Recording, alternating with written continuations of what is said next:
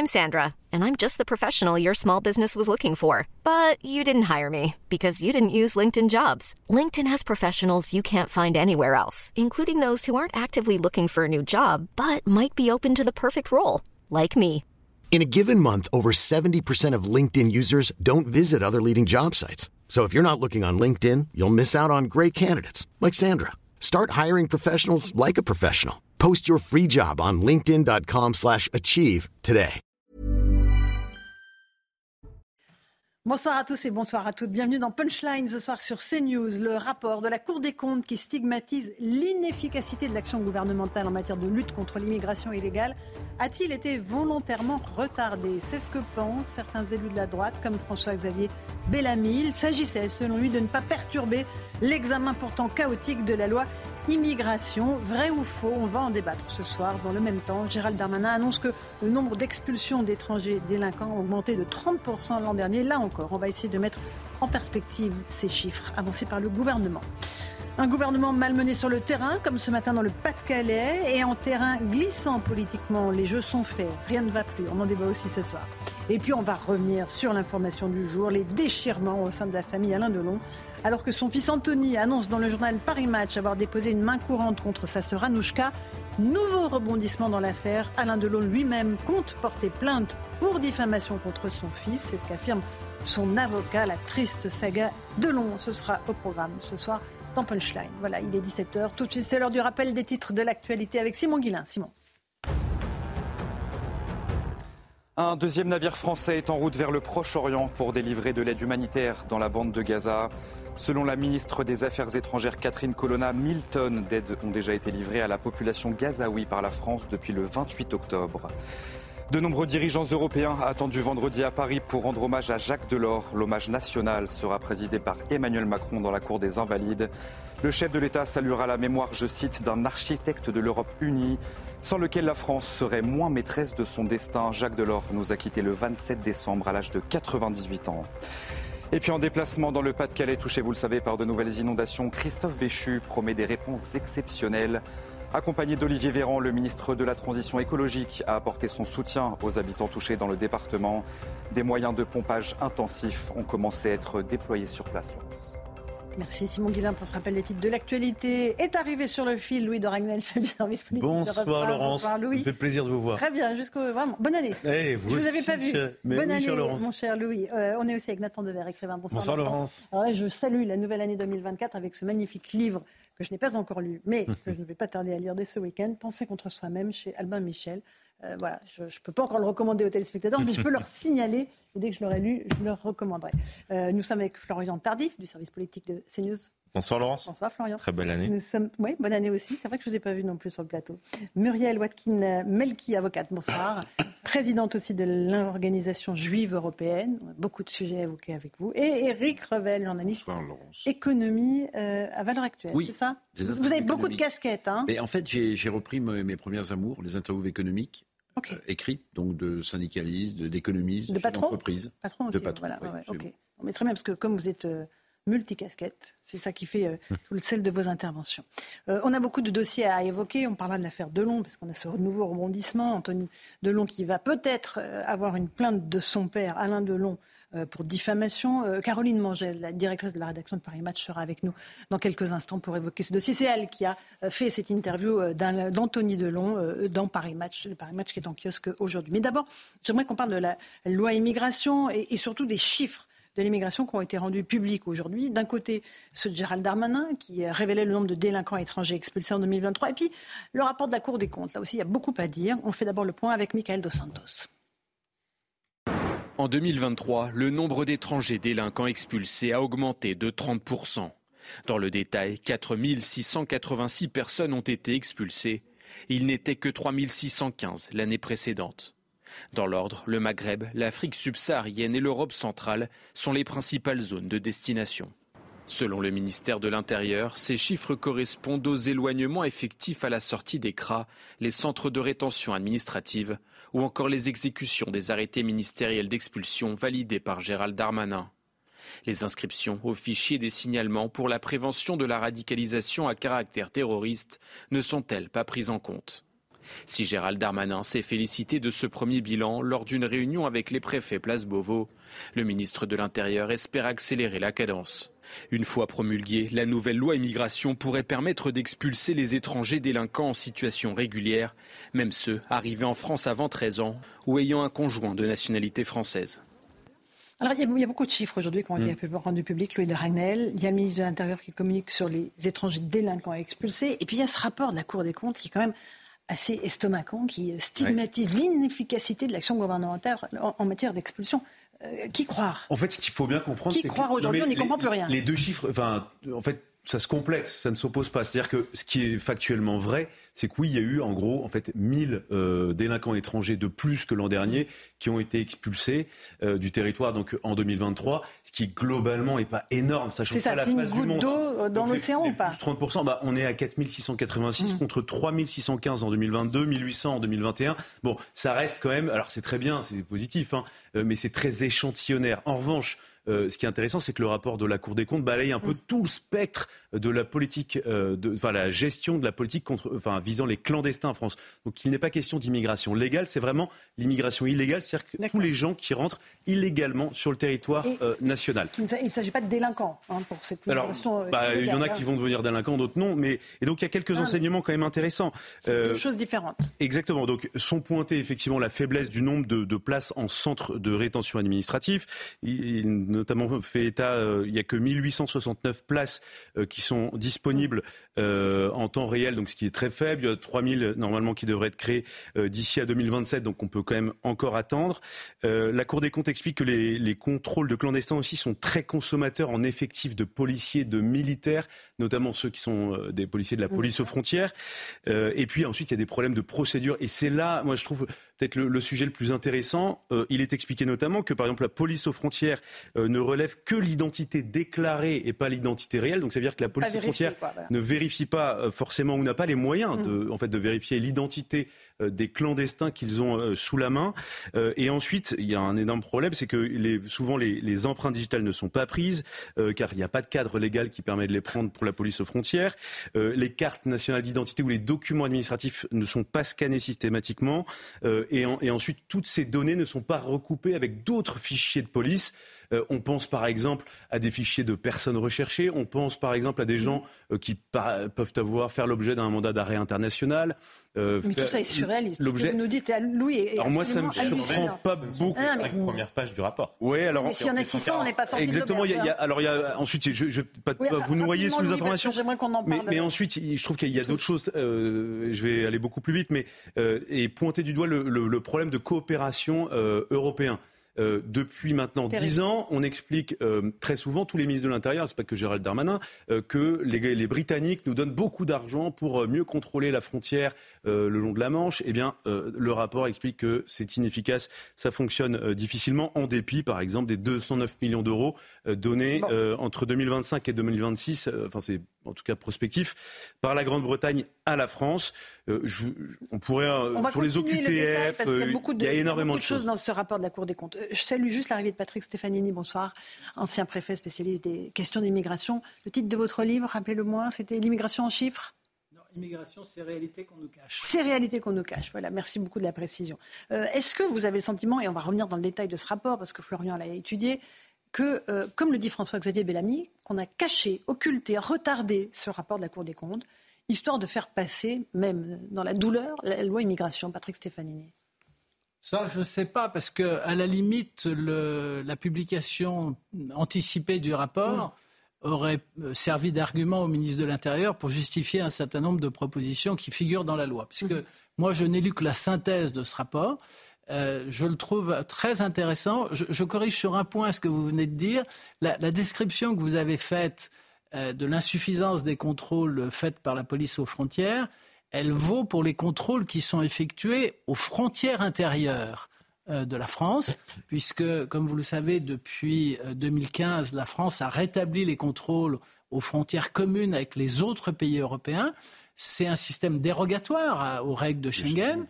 Et comme c'est un système dérogatoire, évidemment, il y a un certain nombre de règles qui s'appliquent à nos frontières extérieures et qui ne s'applique mhm. pas aux frontières intérieures. Donc c'est vrai que la et que la loi va, va corriger si elle est promulguée sur ce point-là. C'est vrai que la description que vous faites de ce qui se passe aux frontières intérieures est assez lunaire puisqu'on ne prend pas les empreintes.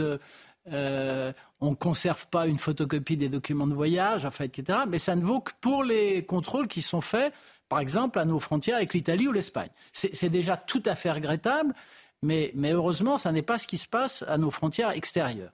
J'ai trouvé par ailleurs très intéressant dans ce rapport, il est indiqué que selon les statistiques d'Eurostat, c'est la France qui fait le plus d'éloignements forcés au sein de l'Union européenne. Tiens, tiens. Alors vous allez me dire, euh, c'est que les autres sont vraiment très très mauvais. Mais c'est vrai que la France en 2019, c'est la dernière année où on a le chiffre. Euh, c'était donc une année avant Covid. Avant Covid. Il y a eu un peu plus de 18 000 éloignements forcés. Pour la France, c'était un record. Et, apparemment, les Allemands font beaucoup moins puisqu'ils font un peu plus de 12 000 éloignements forcés euh, en 2022. En revanche, et ça je n'en suis pas surpris, euh, en revanche, la France a pris beaucoup de retard sur ce qu'on appelle les éloignements aidés, c'est-à-dire les éloignements euh, où l'étranger part parce que non seulement il est clandestin, mais parce qu'on lui a proposé une aide au retour. Financière, hein, une aide Jusqu'à 2500 euros. Et ce que fait remarquer la Cour des comptes, c'est que l'aide au retour coûte moins cher que l'éloignement forcé. La Cour des comptes, dans, le, enfin, dans la partie mmh. synthèse que j'ai lue, euh, chiffre à un peu plus de 4400 euros le coût d'un éloignement forcé, alors qu'apparemment une aide au retour, ça, coûte aux, aux, alentours de 2500 euros. Donc c'est vrai que là, les chiffres sont très impressionnants. La France ne fait plus qu'environ 5000 éloignements aidés par an, là où l'Allemagne en fait plus de 25 000. Plus de 25 000. Donc c'est vrai Pourquoi tout ça Parce que, alors ça, je peux vous répondre, parce que euh, il va pas aimer ce que je vais dire, mais euh, Manuel Valls en 2012-2013 a démantelé le système que nous avions mis au point avec Nicolas Sarkozy et Brice Hortefeux dans les années 2005-2012. Euh, nous avions beaucoup développé les éloignements aidés. Parce qu'au fond, nous étions partis du constat que fait la Cour des comptes, c'est que ça coûte paradoxalement moins cher de, verser un pécule à un étranger clandestin mhm. pour qu'il reparte volontairement, je mets volontairement entre guillemets. Ça consomme moins de moyens d'effectifs de policiers. De police parce qu'il part tout seul, par définition, il consent à son départ. Alors qu'un éloignement forcé, comme vous le savez, d'abord c'est difficile, il y a des compagnies aériennes où les choses se passent pas bien, et en plus il faut mettre un policier dans l'avion pour accompagner le clandestin chez lui. D'accord. Voilà. Il y a pas en tout cas, il y a des choses intéressantes dans ce rapport. Manifestement, il y a pas un biais. Nous avons encore des progrès à faire. Ça, je, je suis bien d'accord avec vous. La France, mauvaise élève. Oui, avec le petit bémol que j'ai indiqué sur, les éloignements forcés. Juste justement sur les éloignements aidés que vous évoquez. Il n'y a pas un petit biais avec les étrangers qui repartent chez eux avec un petit pécule et puis qui reviennent? On a, on a vu ça pour certains pays de l'Est. Ce n'est plus possible. C'est un risque. C'est un risque qui existait à la fin des années 2000. Euh, je, pense qu'aujourd'hui ont été mis en place depuis 2011 et, les fichiers. C'est une loi en 2011 de, s'assurer que l'intéressé ne ne fait pas des alertes. Et peut pas toucher plusieurs fois la même somme surtout. Alors, ce que je voudrais dire par ailleurs, c'est que le, rapport euh, pointe tous les obstacles à l'éloignement effectif des, clandestins. Parmi ces obstacles, j'en citerai deux. Il y a d'abord l'insuffisance de la capacité de rétention. Euh, là-dessus, le ministre de l'Intérieur a pris des engagements. Il s'est engagé à porter le nombre des places en centre de rétention à 3000, alors qu'aujourd'hui, on est aux alentours de, de 1700. Donc, c'est quasiment un doublement. Encore faudrait-il que la durée de rétention euh, effective euh, soit plus importante qu'elle ne l'est aujourd'hui. Nous sommes, de ce point de vue-là, très en dessous des standards des autres pays européens. Dans beaucoup de pays européens, la durée de la rétention peut aller jusqu'à 18 mois. Chez nous, c'est 3 mois. Donc là-dessus, mmh. malheureusement, la, loi qui a, été votée ne, corrige pas, à ma connaissance, ce, point. En revanche, il y a un point sur lequel la, loi apporte du mieux, c'est la simplification des recours. Et évidemment, la Cour des comptes pointe euh, du doigt le, système kafkaïen qui est le nôtre actuellement en matière de recours et, qui fait que l'éloignement d'un clandestin ressemble pour l'administration, ah, ah. c'est-à-dire pour les préfets, à un parcours du combat. Bon, euh, Muriel Watlin Melki, euh, avocate, euh, on a le cadre général et on a, deux, voilà, on a des, données très précises sur ce rapport de la Cour des comptes. Quelle conclusion vous en tirez?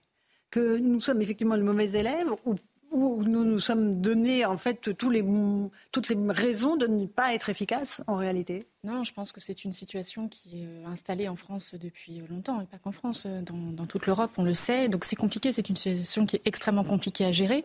On a, euh, à mon sens, un arsenal législatif qui est bon, mais le point qu'on évoque là, à la fin de, vos propos, qui est les procédures, les recours, oui. c'est là. C'est là que le bas blesse euh, énormément. Et c'est une avocate qui nous le dit. Bah oui. Qui est avocate qui vous le dit parce que, parce que les recours sont. Euh, mm. Vous pouvez les multiplier à l'envie et euh, rendre véritablement, comme vous l'avez rappelé, le, parcours du préfet devenir véritablement impossible. parcours impossible. Eric, je sens que vous bah, avez. Oui, envie de nous dire quelque chose Grâce à Louis de Ragnel et à M. Stefanini, on a eu une synthèse de la synthèse de ce qu'il fallait penser du, du, rapport de la Cour des comptes. Mais je vais vous dire,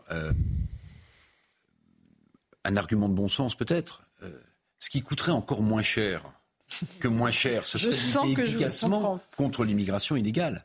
C'est ça qui coûterait le moins cher du moins cher. Or, on a l'impression, euh, et puis je voudrais dire deux mots aussi du pacte migration et, asile européen, on a l'impression que ça, en fait, on n'est plus en capacité de le faire pour des raisons qui appartiennent à l'Europe et qui nous échappent totalement. Et puis, sur le pacte migration-asile, qui, après trois ans de gestation, Bon, il devrait encore être voté, si j'ai bien compris, par le Parlement européen. Enfin, on n'est pas encore au bout. Bon, trois mesures. Un meilleur filtrage euh, dans l'espace Schengen des gens qui veulent rentrer et qui ne sont pas autorisés à y rentrer.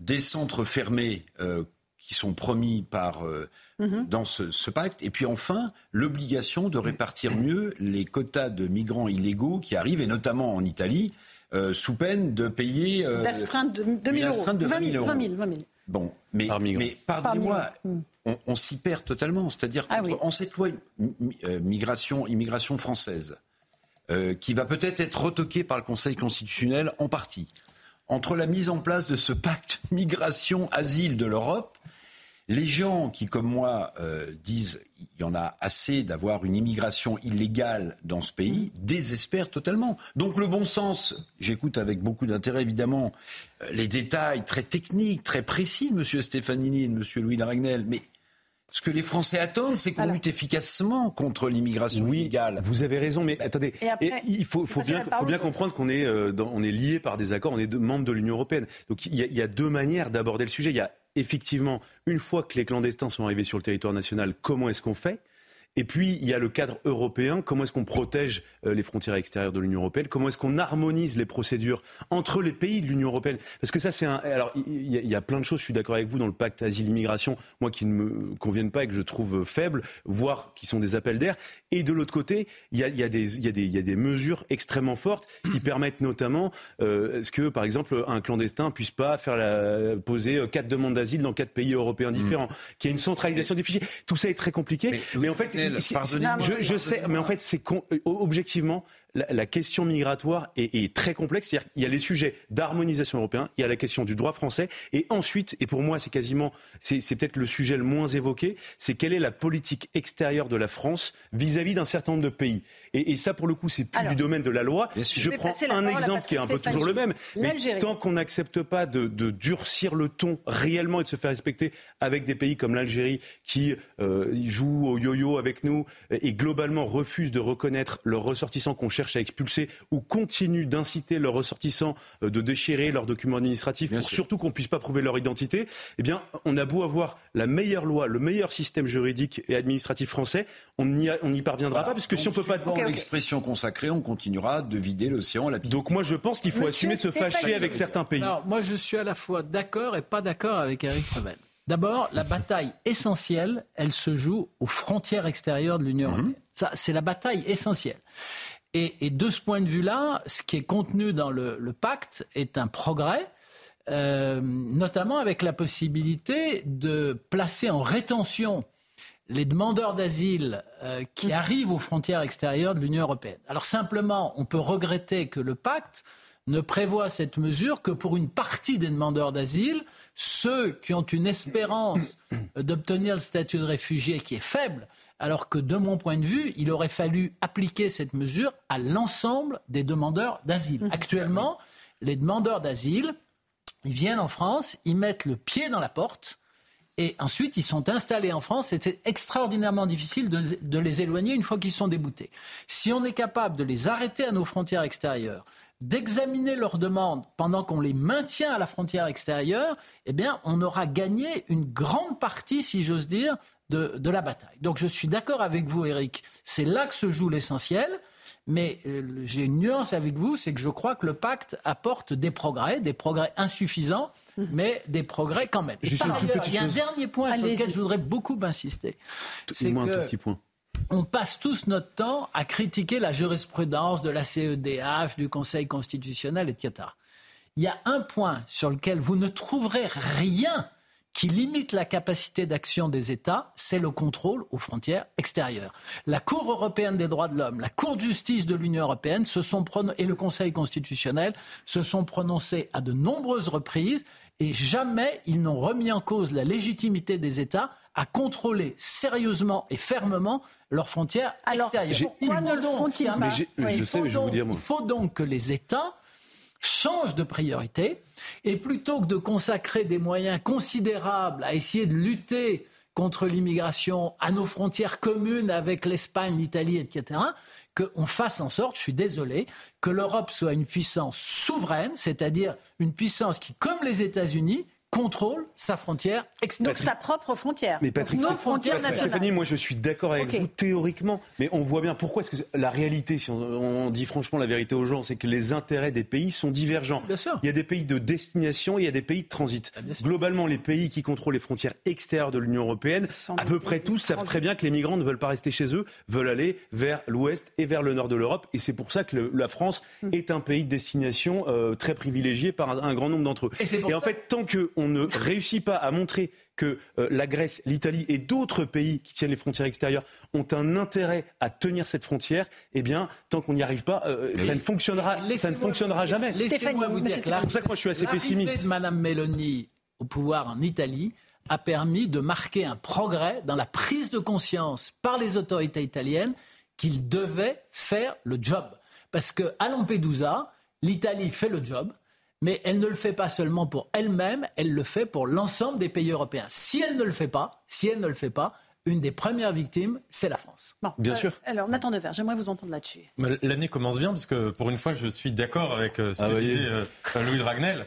Et je vais dire très honoré, je suis très honoré. En désaccord, vous le savez. Je retiens toujours le titre de votre livre, comme c'est quoi Penser contre soi-même. Penser contre soi-même. Voilà.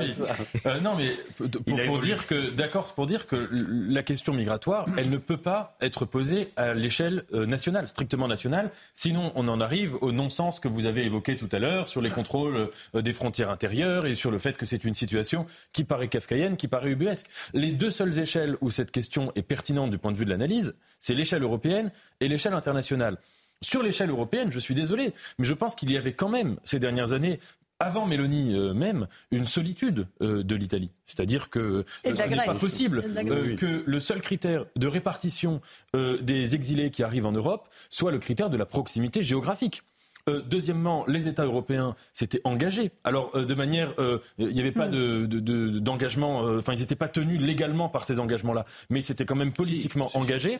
De Dublin. D'avoir en effet une répartition qui était équitable et ils n'ont pas suivi cette répartition équitable, ils n'ont pas tenu leurs engagements. Donc il me semble que pour cette raison, le pacte que vous évoquez, le pacte asile-immigration, est un pacte qui est salutaire. Parce que si l'Europe n'a pas une vision qui est unifiée, vous avez parlé de puissance souveraine à l'échelle européenne, eh bien on en arrive à une situation où les nations euh, euh, se, heurtent les unes aux autres et en effet dans des intérêts qui sont totalement divergents. et en effet, et c'est là que j'étais d'accord avec vous, c'est que le vrai sujet en dehors de l'Europe, c'est nos relations diplomatique avec, les pays de départ. Et, tant que ces relations euh, euh, se passent sur des mauvaises bases, euh, tant que ces pays-là sont des pays avec des blocages politiques, économiques, blocages idéologiques aussi, idéologiques et blocages parfois par rapport auxquels la France est plus ou moins complaisante. Je pense notamment à ce que la France a fait pendant le, Irak, en Algérie.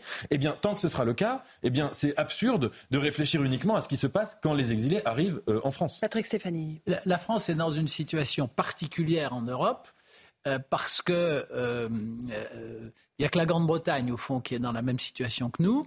euh, c'est que nous, nous avons des relations avec des pays d'origine de l'immigration qui sont nos anciennes colonies. Ce C'est pas le cas ou quasiment pas le cas pour l'Italie, pour l'Allemagne, a fortiori pour la Pologne, la Bulgarie ou la Grèce. Nous, nous avons des relations compliquées parce que ce sont des relations avec d'anciennes colonies, avec tout ce que ça implique comme frustration psychologique dans cette relation bilatérale. Et moi, je partage complètement votre sentiment. Si on veut améliorer en profondeur le taux d'exécution des OQTF, il faut que le président de la République et la Première ministre inscrivent à leur agenda le fait que la question migratoire, euh, elle doit être au sommet de la pile lorsqu'ils rencontrent le président Tebboune, le roi du Maroc ou le président de la Tunisie. Si Si c'est pas le cas, et actuellement c'est pas le cas, et eh ben si c'est pas le cas, euh, Gérald Darmanin, il est tout seul, pardonnez-moi l'expression, avec ses petits bras au ministère de l'Intérieur, et il n'y arrivera pas. Il n'y arrivera pas parce que ces pays sont dirigés pour l'un par un roi, euh, pour les deux autres par des présidents. Euh, ils ne bougeront sur la question migratoire et ils ne donneront l'ordre à leurs administrations, qui sont quand même des administrations assez hiérarchiques, hein, pour ne pas dire quasi militaires. ils ne donneront d'ordre à, leur administration en ce sens que s'ils ont le sentiment que ça leur est utile dans la relation bilatérale avec le, chef de l'État français. et si c'est pas le, cas, si c'est pas le cas, ben, c'est ce qu'on vit aujourd'hui. Monsieur Stéphanie, me semble-t-il, le problème actuel, on est dans une situation, je crois, qui, qui n'est qui est jamais arrivé à la France, c'est-à-dire qu'on est fâché avec les trois pays en question Ça, c'est un record inédit. Ben oui, mais normalement, c'est soit l'un, soit l'autre. Mais là, quand même donc, je rappelle que ce sont les trois premiers pays d'immigration en France. Exactement. Ce qu'on ne renie On est passé du en même temps au nini migratoire. Rappelons quand même que euh, la, diplomatie du président de la République actuelle a abouti à, une situation terrible avec la Tunisie, avec le Maroc et, avec l'Algérie. Et quand on parlait de l'Algérie et, du, et de la balade qu'il nous impose, je rappelle quand même simplement, pour la petite histoire, les, visites d'État annoncées, repoussées du président algérien, le, protocole algérien qui met dans la, visite éventuelle du président algérien des choses qui sont inacceptables par la France. Bref, on se fait balader. on se fait humilier. Mais tout ça a une origine. On se fait humilier. Mais tout ça, pour moi, a une origine que je rappellerai incessamment, enfin que je rappelle sans arrêt. Quand le président de la République fait campagne et qui va en Algérie. Et qui mm. dit la, la guerre d'Algérie est un crime contre l'humanité. Et que quelques années plus tard il dit mais en fait le gouvernement algérien se sert de la guerre d'Algérie comme d'une rente mémorielle. Et bien sur des dossiers aussi importants et aussi chauds si on va avoir des résultats on peut pas tenir ce discours. Mais en même temps, juste un, tout petit mot là-dessus. Euh, j'ajoute un dernier mot.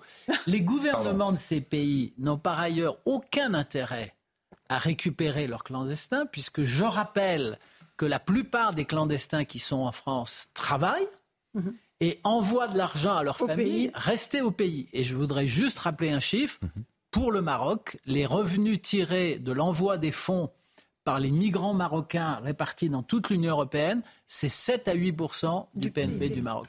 Comment voulez-vous qu'un pays soit indifférent à cette situation-là? Bien sûr. Alors, peut-être Florian que euh, Nathan et après Florian, parce qu'on l'a pas entendu, sur un dossier qu'il a bossé toute la journée. Bah, je vais Florian, aller, vite. Allez-y, Nathan et après Florian. Alors bon, euh, oui, non, juste un petit mot, c'est que euh, ces, ces, administrations, vous parlez d'administration verticale. Euh, euh, ce, qui, ce, qui, engendre euh, le fait qu'il y ait un départ important de ces trois pays-là, c'est un blocage qui n'est pas seulement politique, qui n'est pas seulement civique, qui est social, qui est économique. Moi, j'aimerais rappeler, je parlais tout à l'heure du Irak, mais c'est très important. La population civile algérienne, quand elle s'est révoltée contre Bouteflika, sa revendication première, c'est qu'elle en avait marre de devoir partir en France pour avoir des meilleures perspectives. Et là-dessus, il faut quand même dire que sur les brouilles que nous avons eues avec ces trois pays, il y en a une qui était inévitable, c'était la mm. Tunisie, qui est gouvernée par un un monsieur très très spécial, c'est le moins qu'on puisse dire. Une autre qui était à peu près inévitable aussi, c'était avec l'Algérie, avec un régime algérien qui a un comportement très spécial avec la France.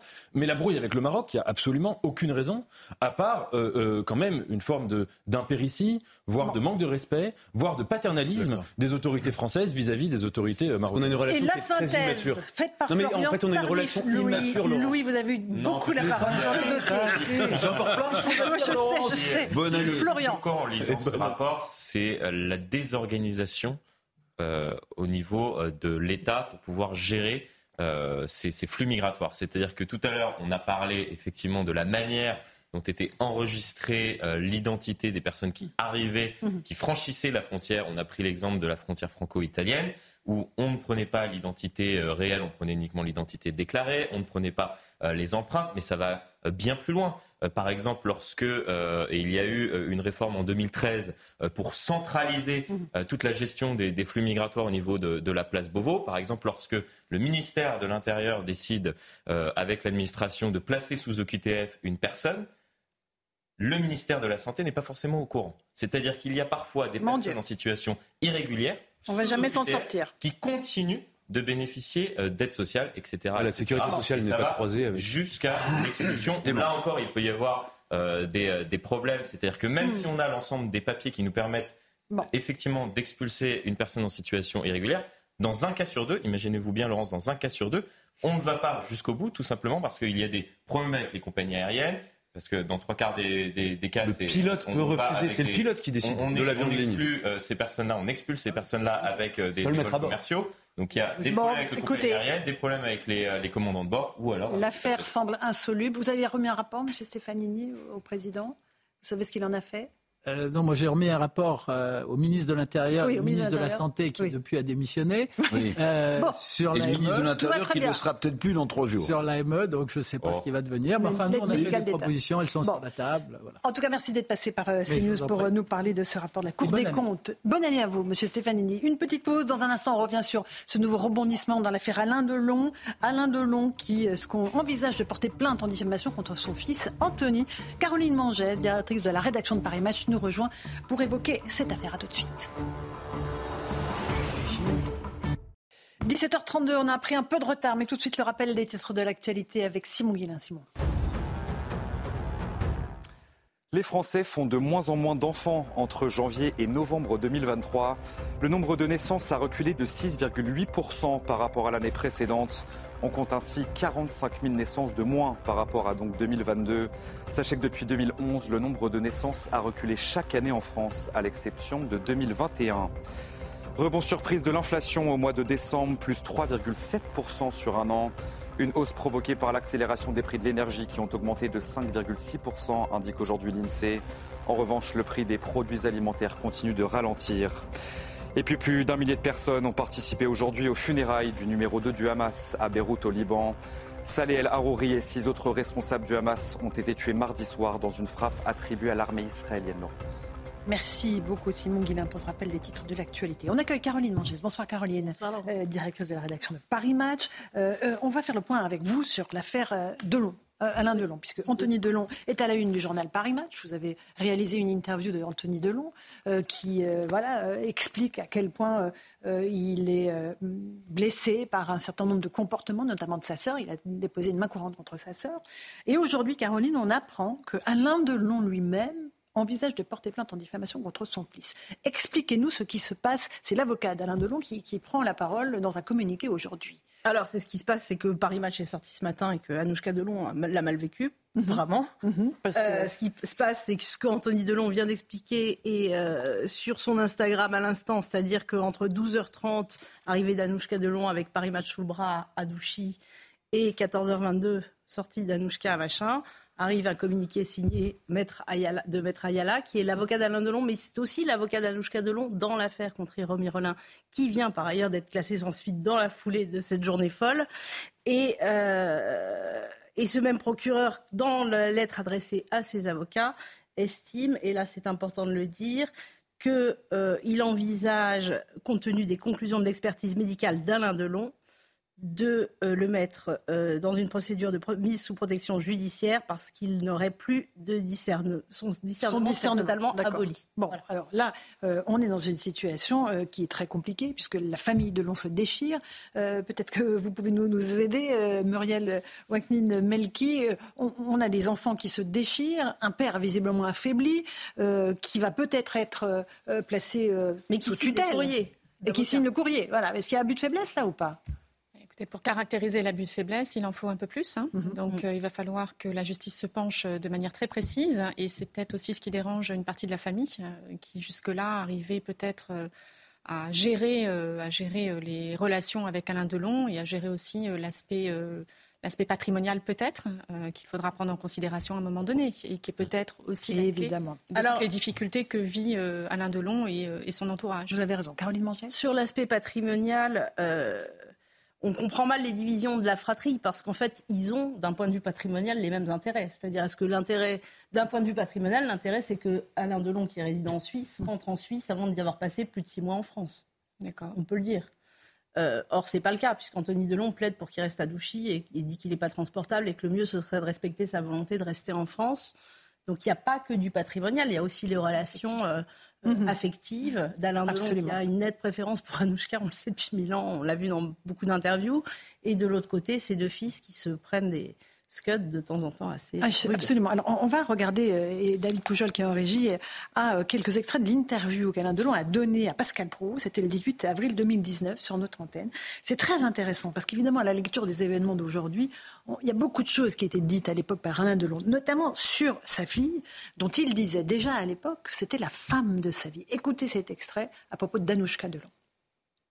Et elle a dit des choses très, très charmantes de votre fille. Elle a dit ah, les garçons dans la famille Delon, c'est pas forcément simple qu'ils s'harmonisent. Pas facile, oui, mais elle, c'est vraiment la femme de ma vie.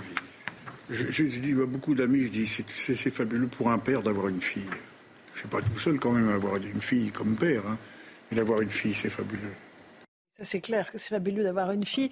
Euh, on, s'aperçoit qu'il y a une vraie préférence euh, et que là, euh, les frères, les deux frères, se sont ligués contre la sœur. Mais qui, même d'un point de vue patrimonial, d'après selon les informations en notre possession, est accepté par les deux frères, par exemple. Mhm. Qu'il ait une préférence, ils disent bah, c'est la volonté de notre père, c'est comme ça, on accepte. Bon, alors, Nathan Devers, et, après je vous passe la parole. Dans la société qui fait les intérêts d'Alain Delon, notamment en Asie et ailleurs, toutes les licences qu'il a. Elle est vice-présidente, les frères ne sont pas du tout eh ben associés à cette société. Elle est vice-présidente de la société qui gère les licences d'Alain Delon en Asie. Ce qui, euh, donc, ah. s'il était placé bah. sous tutelle, remettra en cause cette vice-présidence. Ah oui, évidemment. évidemment. Ah Et donc c'est pour ça que le, coup de gueule de départ d'Anthony Delon, c'est euh, septembre, il apprend par une indiscrétion d'un médecin qui fait transférer le dossier suisse, qui a eu cinq expertises concluant justement euh, à l'absence de discernement.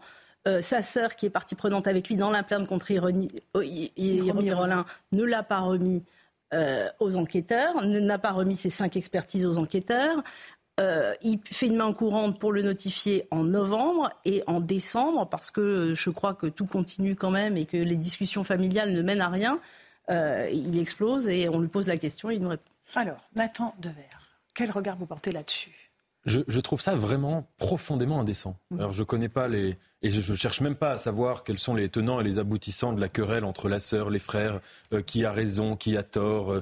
mais je trouve que si vous voulez étaler la nudité, euh, l'intimité mmh. de leur père qui est dans une situation d'affaiblissement mmh. pour régler des comptes personnels qui soient affectifs, qui soient économiques, etc. Je trouve ça vraiment minable. Euh, quand on parle de quelqu'un qui affaiblit, euh, qu'on nous parle de ses tests cognitifs, de sa situation, etc. quand dans des situations, on a tous, je pense, dans nos familles des gens qui ont pu être dans des situations euh, cognitive pareil, qu'il puisse y avoir des dissensions entre frères, sœurs, des petits règlements de compte. Euh, c'est des choses qui se règlent dans l'intimité et qui ne se règlent pas en utilisant le père comme une sorte de vache sacrée dont on montre la nudité. C'est vraiment, il n'y a pas d'autre mot, je trouve, que le mot euh, de minable que de faire ça, euh, et d'utiliser les médias peut-être aussi comme une arme euh, pour gagner contre le frère ou contre la sœur. C'est des choses qui ne se font pas. Et, et Dans quel monde ça ne se fait pas, d'attendre Parce qu'on a quand même eu quelques exemples dans le passé. Bah, malheureusement, ça se fait Je pense à l'affaire Hallyday qui... Ça se fait beaucoup chez les fils de stars, c'est vrai. mais pas seulement chez les fils de stars, bah, oui. mais pas seulement chez les vous savez, Ça arrive dans toutes les familles qui ah, sont bah, moins connues. Je, pense, je sais pas, hein, mais encore une fois, qu'on a tous dans nos, dans nos entourages des gens qui sont comme ça affaibli. Euh, quand il y a des enfants qui sont dignes, bah, ils ne mettent pas, ah, ils n'exposent pas publiquement la, fragilité, la vulnérabilité de leurs parents, quelle qu'ait pu être leur qualité ou leur défaut. J'entends ce que vous dites, je respecte maître. Malheureusement, la réalité, elle est un peu différente, euh, Nathan. En tout cas, nous, euh, dans le métier du droit, on le sait. Eh au moment où effectivement les questions d'héritage se précisent, faites venir sur votre plateau un notaire la prochaine fois et vous serez oui serait particulièrement éclairé sur euh, tout ce que ça peut soulever en fait. Et c'est pas l'aspect économique en tant que tel, c'est que derrière l'aspect économique, il y a évidemment l'aspect affectif, de savoir quel enfant a été privilégié, évidemment. quel autre a pu profiter d'un peu plus d'affection via peut-être un canal économique. Donc il y a plein de choses qui remontent au moment euh, de, de, la question de l'héritage qui font que, croyez-moi, les séances chez les notaires, elles sont euh, souvent très compliquées à vivre. Alors là, forcément, c'est une star forcément, c'est quelqu'un qui a toujours vécu sous le feu des projecteurs. C'est la star. C'est la star, mm. c'est Alain Delon. Et donc, évidemment, ça vient sur la scène publique. Je suis d'accord avec vous, c'est regrettable, c'est triste, c'est dur de terminer, entre guillemets, euh, sa vie de cette manière et sur ces discordes-là. Mais, c'est la réalité. C'est un peu la réalité. Eric, je vous sens bouillir. Oui, non, je partage tout à fait l'idée que souvent, au moment des, des héritages, euh, il y a des dimensions affectives qui reprennent le pas et c'est moins pour ce qu'on va se partager que pour ce qu'on s'est reproché Évidemment. par le passé. Mais moi, ce qui me rend le plus triste, je vais vous dire, c'est cette course aux photos. Il y a la photo de Noël où euh, Anouchka n'est pas dessus, avec un Alain Delon extrêmement. On l'a là à l'écran, voilà. Et puis il y a la photo qu'a faite Anouchka avec son père, je crois, qui a été diffusée sur le 31. Euh, le 31. Et moi, ce qui me rend le plus triste, c'est non seulement cette course à la photo, c'est-à-dire c'est mon père préféré, je suis l'enfant préféré, mais c'est surtout de voir Alain Delon dans cet état là. Alors, la vieillesse est mm. toujours un naufrage. On a, toujours, on a toujours des parents qui ont été affaiblis par des maladies. Alain Delon a subi euh, un ou plusieurs AVC. Mais moi, ce qui me rend le plus triste devant l'icône qu'est Alain Delon, c'est de le voir aujourd'hui dans cet état de dégradation. Il ne faut pas se cacher la vérité, mais je trouve que les enfants, ça fait partie de l'indécence, n'auraient pas dû faire des photos. Enfin, je veux dire, il y a c'est un banquet joyeux où tout le monde se marre. C'est pas non plus déshonorant et dégradant. Euh, j'aimerais juste qu'on écoute l'extrait encore, un extrait de l'émission euh, où il répondait aux questions de Pascal Pro et de, Sonia Mabrouk, où il dit que voilà, vieillir, c'est un naufrage. Il reprenait la célèbre maxime, écoutez-le. Vous allez bien? Non, mais j'ai oui, comme une vieille bagnole, quoi, oui. Qui a 400 000 kilomètres? Il y a toujours un petit problème là, un petit machin là. Rappelez-vous, j'oublie jamais, je ne pense qu'à ça, De Gaulle. Vieillir est un naufrage. Le mot, on ne peut pas trouver mieux. Vieillir, c'est un naufrage. Au début de la conversation, vous ne négociez pas. Pardon? Vous négociez pas. Vous êtes, euh, c'est dur. Non, attendez, si je négocie dans ma vie, c'est quand même avec les enfants. Oui, c'est pas non, mais c'est dur. C'est pas c'est à la fois formidable d'être le fils d'Alain Delon, mais non, le, je ne vais pas faire de psychanalyse à deux balles, mais... Il faudrait que vous sachiez que c'est pas facile d'être le, fils, le père des enfants d'Alain Delon, le père du fils. Ah, c'est extraordinaire, Caroline Manger. C'est pas facile d'être le père des enfants d'Alain Delon. Il retourne la question de Pascal. Une forme d'égocentrisme, évidemment, voilà, euh, qui, qui, n'échappe à personne et dont il ne se cache pas d'ailleurs. Bon. Et, ça, cette interview, il faut le préciser, Laurent, c'était euh, au moment des César, du César d'honneur, donc mhm. c'était avant l'AVC d'Alain Delon. En fait, après ça, il y a eu très très peu d'interviews. Il y a eu TV5 Monde euh, où il a parlé de l'Ukraine, dit des poèmes aux Ukrainiens et et à ce moment-là, on ne sait pas s'il avait son discernement ou pas d'ailleurs. Bien sûr, parce qu'il lisait un texte. Alors que là, il était complètement là et, vraiment là dans cette interview qui était vraiment un moment de télé euh, extraordinaire. Je suis d'accord, de Pascal Pau et, l'interview vraiment remarquable qu'a fait aussi Sonia Marbrook euh, avec Alain Delon. Là, il y a tout Alain Delon, hein, Louis Ragnel. La vieillesse est un naufrage. Et deux, c'est pas facile d'être le, Mais il est encore le, beau, le père des enfants euh, d'Alain Delon. C'est assez incroyable quand même, comme. Oui, et puis surtout quand, on, regarde ça à la lumière de ce qui se passe aujourd'hui. Moi, moi honnêtement, je, je, reconnais, je me suis rué sur Paris Match. Non, mais Comme beaucoup de Français. Oui. J'ai trouvé ça euh, très intéressant. Et, et je suis journaliste, donc d'un point de vue journalistique, je trouve, enfin, bravo. Et c'est à partir du moment où on, on, est, informé en décembre de cette main courante, on a envie de demander à Anthony Delon pourquoi il Bien sûr. y a cette euh, main courante contre ça. Moi, de ce point de vue-là, je trouve ça très intéressant. Ensuite, effectivement, je rejoins aussi ce que dit euh, Nathan Dever. C'est-à-dire que c'est d'une tristesse infinie. Euh, et le fait que ce soit euh, fait par euh, biais de médias interposés, vous évoquiez le fait qu'ils publient l'un, enfin, des photos au moment de Noël. Mm. En réalité, quelle est la finalité Quelle est l'intention de la publication Montrer qu'ils sont avec leur père. Ben, exactement. Donc c'est pas l'objectif manifestant. Je suis pas mm. dans, je les connais pas, c'est pas, ils auraient dans leur activité. Ensemble, ce qu'on aurait souhaité. Mais ils auraient pu ne pas publier la photo. Non, mais ils auraient pu la publier, la, prendre pour elle. mais tout devient politique. Et en fait, c'est c'est du déballage politique. Mais, oui, alors au-delà de ça, nous on a reçu une carte de vœux d'Alain Delon ah. à son cher public. Mhm. Et il y a une volonté aussi d'Alain Delon de continuer d'exister parce que euh, nous, on, on, pratique depuis très longtemps un match. On a fait 48 couvertures avec lui. Et effectivement, disparaître complètement de la lumière, pour lui, euh, c'est mhm. compliqué aussi. Mais Caroline, si je peux me permettre, euh, vous dites, il y a l'égocentrisme d'Alain Delon qui dit c'est pas facile d'être le père des enfants d'Alain Delon. Mais pour moi, dans cette réplique-là, à mon sens, c'est pas ça qu'il signifie. Son égocentrisme, il l'a souvent mis en quand il parle à la troisième personne. Bon, mais là, surtout, je pense qu'il témoigne d'une certaine souffrance. C'est-à-dire que on parle depuis le début du déchirement entre ses fils et sa fille. En fait, je pense qu'il pense sincèrement que vu ce qu'il a vécu avec ses enfants de difficile dans les relations avec ses enfants, c'est effectivement pas simple d'être le père des enfants d'Alain Delon, mais pas par égocentrisme, il le dit, parce que je pense mhm. qu'il témoigne d'une vraie souffrance dont on voit aujourd'hui les preuves avec les dépôts de plainte. Il parle pas mal de leur relation et de la manière dont ça s'est apaisé, notamment au moment de la mort de sa mère Nathalie et puis de l'apparition de son livre où en fait il parle, il est dur avec son père, mais il parle d'amour, de pardon. Euh, mais moi, j'ai en tête euh, une petite vidéo où Anthony est face à son père et lui dit alors, quand je suis en face de toi, tu vois quoi? Et il lui répond Alain Delon. Et c'est vrai que la préférence pour Anouchka s'explique aussi par le fait qu'il bah, y a une concurrence acharnée entre ces trois hommes qui en plus font du cinéma, mhm. donc les deux, les, deux fils. Mhm.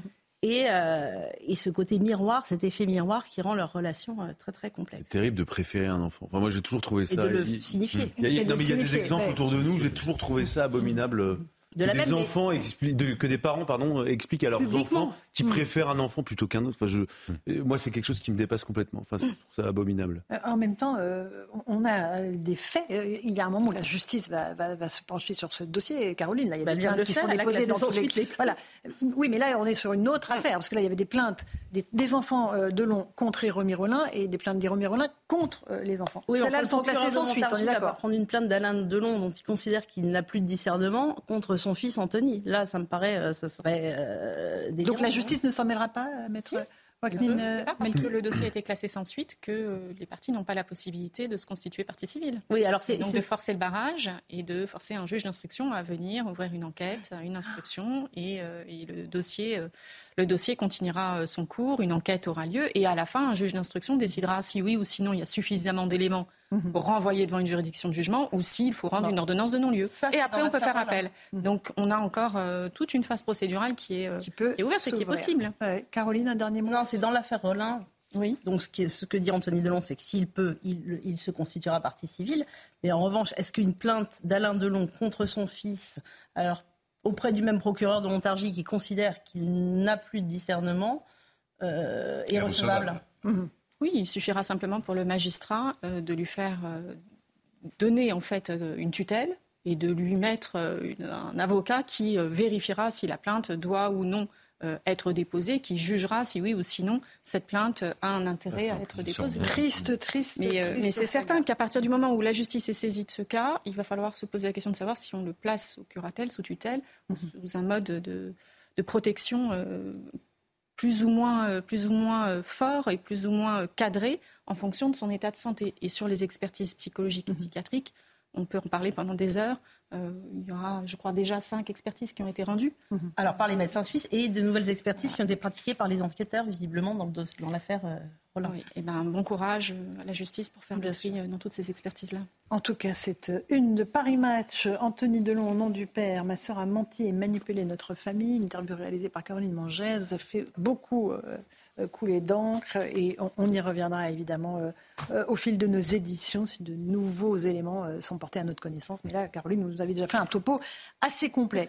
Euh, vous restez avec nous parce que j'aimerais qu'on évoque rapidement, mais parce que c'est extrêmement important ce qui se passe en, Israël, avec des combats qui continuent en ce 90e jour. J'ai l'impression que le générique démarre, mais a priori, j'ai pas terminé l'émission, si je ne me trompe pas. il, y a évidemment la question de l'assassinat du numéro 2 du Hamas, qui provoque un risque d'embrasement dans la région. Et puis il y a toujours ces témoignages qui continuent de nous parvenir de ceux qui sont des rescapés de ce qui s'est passé ce terrible 7 octobre. J'aimerais qu'on écoute ce témoignage recueilli par nos envoyés spéciaux Régine Delfour et Sacha Robin. Euh, le témoignage de Samy qui est resté caché 8 heures dans un kibbutz. Il raconte ce qui s'est passé. Écoutez. Sa vie s'est arrêtée le 7 octobre. Survivant des attaques du festival Nova, Samy ne dort pas depuis trois mois, malgré un traitement médicamenteux. À chaque fois, tu penses à, tout ce qu'il y avait et pourquoi eux, ils sont morts et toi, tu es vivant. Ça va être toujours dans ta tête. Toujours, tu vas penser à ça. Toujours, tu regardes arrière, tu regardes de, partout s'il n'y a rien. Tous les bruits, même si c'est une petite moto ou même un petit truc, tu regardes, tu, qu'est-ce qu'il y a? C'est pas, c'est dur. Après avoir passé huit heures cachés dans un kibbutz, Samy et ses amis reprennent la route, pensant avoir échappé au pire ils vont découvrir l'horreur sur leur chemin. L'odeur des morts, elle est, elle est de partout parce que ça fait déjà depuis ce matin, ils sont comme ça ouverts, tu vois des, des, corps, des têtes. Pour s'enfuir, on doit rouler sur les corps. On est obligé parce qu'il n'y a pas de route, il n'y a rien que des personnes, malheureusement. et on commence à conduire sur les personnes. Et tu sens tout dans la voiture, tu sens que tu montes sur des gens. Entouré des siens, Samy tente de reprendre pied. Mais il nous confie que ce cauchemar ne s'arrête pas. Beaucoup de ses amis partis sur le front sont morts. Chaque jour, Samy vit dans l'angoisse d'apprendre un nouveau décès. Muriel Waknin Melki, vous êtes aussi présidente de l'Organisation juive européenne. Ce, traumatisme-là, il, va laisser des traces pendant des, années et des années chez les survivants? Oui, ça, je pense que c'est inéluctable, malheureusement. Euh, ce qui s'est passé le 7 octobre, la, violence euh, incroyable, le nombre de victimes incroyable aussi, la manière dont les faits se sont passés et l'état de sidération euh, qui a été euh, celui de l'ensemble de la population euh, israélienne lorsqu'elle a appris les faits le matin du 7 octobre et même de la diaspora, hein, va laisser de toute manière un traumatisme terrible. Il va falloir un travail quotidien, je pense, pour les personnes qui l'ont vécu physiquement, pour les personnes qui accompagnent, pour celles qui ont pu rentrer chez elles après avoir fait plus de 50 jours de, captivité euh, à Gaza. Et puis, euh, et puis, euh, et puis les enfants qui vont grandir avec ces traumatismes-là, donc les générations à venir. Je, certains ont parlé d'une journée de la Shoah, en fait. alors, c'est vrai, c'est compliqué d'utiliser ce terme parce que parce que parce que c'est des historiens qui pourront le dire après, peut-être, mmh. si oui ou sinon on peut, et si on a le droit et si on doit utiliser ce mot-là pour qualifier ce qui s'est passé le 7 octobre. Mais moi, ce que je sais déjà, ce que j'ai entendu, ce que j'ai pu moi ressentir et ce que j'ai entendu euh, dans euh, les, personnes qu'on accompagne, les, euh, familles des otages qu'on accompagne à l'organisation juive européenne, c'est qu'en fait, le traumatisme, il court encore. Ce qui s'est passé le 7 octobre ne s'est pas encore arrêté. Tant que tous les otages ne seront pas libérés, mmh. tant que cette situation ne sera pas revenue dans les meilleures conditions possibles au calme, euh, tant que les soldats ne seront pas tous rentrés, tant que cette guerre ne sera pas arrêtée, euh, eh bien, ce qui s'est passé cet octobre continue de se poursuivre. Il y a encore des effets tous les jours. Et euh, ce, que, ce, que, ce jeune homme, Samy Maurice, indiquait dans le reportage, c'est que tous les jours, il a des nouvelles de ses proches, de ses amis qui sont au front, qui tombent, qui sont blessés graves, qui vont être amputés, qui vont rentrer. Et là encore, ça réactive. Donc pour l'instant, euh, on ne peut pas dire que le traumatisme est arrêté. C'est un traumatisme dont on ne connaît pas encore les séquelles, dont on ne connaît pas encore euh, l'intensité. Et euh, oui, ça va affecter la société israélienne, mmh. évidemment sur des années, des années, des années, et sans doute des générations aussi. Nathan Devers. Oui, juste une chose que les téléspectateurs n'ont peut-être pas vu, parce que tout le monde sait maintenant ce qui s'est passé le 7 octobre, mais le New York Times a sorti cette semaine une enquête très importante, deux mois, euh, plus de deux mois de travail, sur les violences sexuelles qu'il y a eu lors du 7 octobre, parce qu'on a tous vu des images de meurtres, de gens brûlés vifs, etc. Euh, les images des violences sexuelles, alors elles existent, mais elles ne sont pas montrées pour des raisons évidentes. Mais le New York Times a fait un travail très très précis, où ils ont pris sept cas et où il raconte, euh, c'est des choses euh, impossibles à raconter, euh, inimaginables et impossibles à lire aussi, mais dont je recommande la lecture parce que c'est très important et de, les lire en pensant à certaines associations féministes qui ont été plus que silencieuses sur, la, sur la question. Et en effet, je pense que le traumatisme du 7 octobre, sa singularité, c'est qu'en fait, il a réactivé tous les traumatismes successifs de l'histoire juive, ceux de la Shoah, mais ceux des pogroms. Euh, il y a un texte très célèbre qui est central dans la mythologie du, sionisme, qui est un poème qui s'appelle Dans la ville du massacre, du poème Bialik, euh, euh, du poète Bialik, et qui justement décrivait le fait qu'Israël devait exister pour que les pogroms ne recommencent pas. Et donc, si vous voulez, c'était presque, je reprendrai la formule du philosophe Raphaël Zaguri-Orly, c'était presque en fait le 7 octobre, Israël a été confronté à l'expérience de sa mort. Mhm. Même si ça ne veut pas dire sa mort en tant qu'État, mais à l'expérience de l'impossibilité d'Israël. Absolument. Caroline Mangès, vous connaissez bien Israël, vous avez passé de longs moments en reportage, en grand reportage. Euh, ce traumatisme euh, sera sans fin? Ce traumatisme sera sans fin parce que euh, Israël, en plus, pensait en avoir fini avec ça, euh, considérer que les murs étaient efficaces, que la fermeture de Gaza et le retrait des colonies de Gaza avaient été euh, voulu par Sharon était efficace, que finalement euh, il y avait une espèce de modus vivendi, il y avait plus d'attentats, de bus qui explosaient, etc. Et ils ont été totalement surpris par cette attaque, sa violence. Et puis, c'était pas le mode opératoire habituel du Hamas, parce que des roquettes, ils en ont pris, etc. Mais le viol systématique comme arme de guerre euh, sont des choses nouvelles. Des gens qui arrivent avec du captagon, c'est plus ISIS que, que, le Hamas. Donc, ils ont été pétrifiés. Et en plus, effectivement, il y a dans ces actes de violence sexuelle faite aux femmes, d'acharnement de, sur les enfants, les victimes, etc., une volonté d'élimination qui n'est pas identique aux conflits précédents, même pas aux intifadas. Absolument. On va faire une pause. Merci beaucoup Caroline Mangès d'être venue euh, sur euh, le plateau de Punchline. On va se retrouver dans un instant dans Punchline sur CNews et sur Europe 1. On continuera à, à évoquer cette actualité, l'affaire de Long, mais aussi ce rapport de la Cour des comptes sur l'immigration. À tout de suite sur nos deux antennes. Bonsoir à tous et bonsoir à toutes. Bienvenue dans Punchline ce soir sur CNews et sur Europe 1. À portée de baffe, les membres du gouvernement qui se font des nœuds au cerveau pour savoir s'ils vont être remerciés ou non par le président Macron devraient se rendre plus régulièrement sur le terrain pour constater l'ampleur de la colère des Français. Dans le Pas-de-Calais, par exemple, touchés par des inondations à répétition où les ministres Béchu et Véran ont reçu un accueil glacé ce matin. On entendra cela. À Marseille, où l'on nous dit tout va très bien, Madame la Marquise, l'État protège les concitoyens alors qu'il y a eu 50 morts l'an dernier dans des règlements de compte entre narcotrafiquants à Angers, où Marie-Lorraine, polyhandicapée et violentée chez elle lors d'un cambriolage, attend depuis plus de 5 ans le procès de ses agresseurs. Elle espère être encore en vie au moment ils répondront à la justice. Alors non, tout ne va pas très bien, non, la perspective des Jeux olympiques ou même la restauration de Notre-Dame de Paris ne suffira pas à calmer la colère populaire à l'heure où l'inflation est repartie à la hausse en décembre pour les produits alimentaires frais. Le pire de la crise est devant nous, le roi fait danser sa cour, mais c'est la France qui danse sur un volcan. On va en débattre ce soir dans Punchline.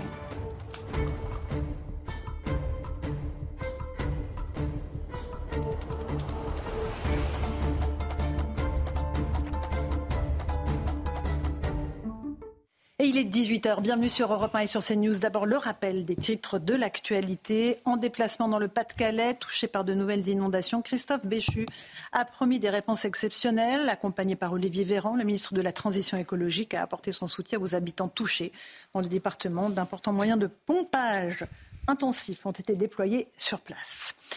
Je vous le disais, le rebond surprise de l'inflation en décembre, plus 3,7% euh, une hausse provoquée par l'accélération des prix de l'énergie qui, eux, ont augmenté de 5,6%.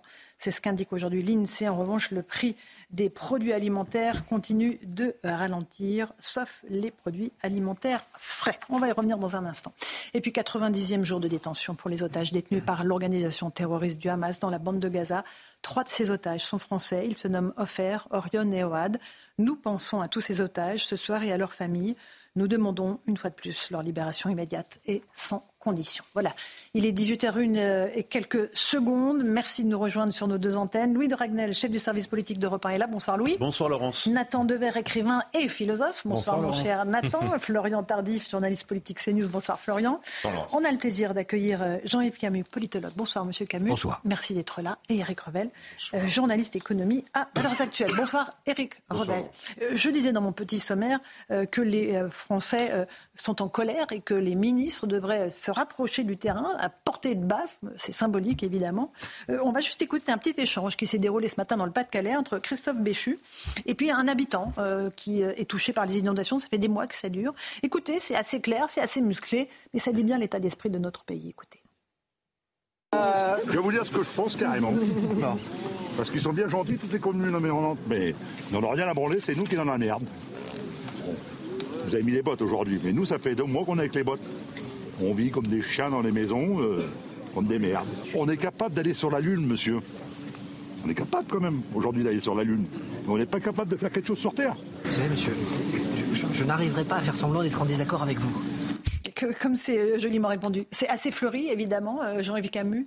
le message qu'on voit ce Français à un ministre, à un gouvernement, à un pouvoir qu'il juge impuissant, inefficace. C'est une façon très directe de dire les choses. C'est une façon très directe de dire les choses. Mais en même temps, tous ceux qui font des campagnes politiques de terrain, il en reste encore, savent que quand on va sur les marchés, on entend euh, non pas des éléments de langage, mais euh, des éléments non filtrés. Euh, non, c'est vrai qu'il y a une situation qui, effectivement, principalement dans, dans, cette région, est extrêmement préoccupante, mais qui est aussi le résultat de, allez, on va dire, de décennies euh, où on n'a peut-être pas nécessairement fait très attention à où on construisait. C'est un problème qui ne concerne pas que le Nord-Pas-de-Calais, euh, et où euh, on se retrouve aujourd'hui, les effets du réchauffement climatique aidant, avec des zones qui vont être, dans les années qui viennent, de plus en plus impacté. Ce qui veut dire que malheureusement pour ce monsieur, non seulement euh, il euh, est aujourd'hui impacté, mais il va sans doute l'être de plus en plus, mis à part si, comme Christophe Béchu l'a dit ce matin, on en finit avec euh, le tabou qui consiste à dire on construit partout. On peut construire partout. Ce qui me frappe à chaque fois, Louis Dragnel, c'est le, côté brut de ce que, du discours des Français et les espèces de, de, de logorées de, de, de ceux qui nous gouvernent, le décalage absolu.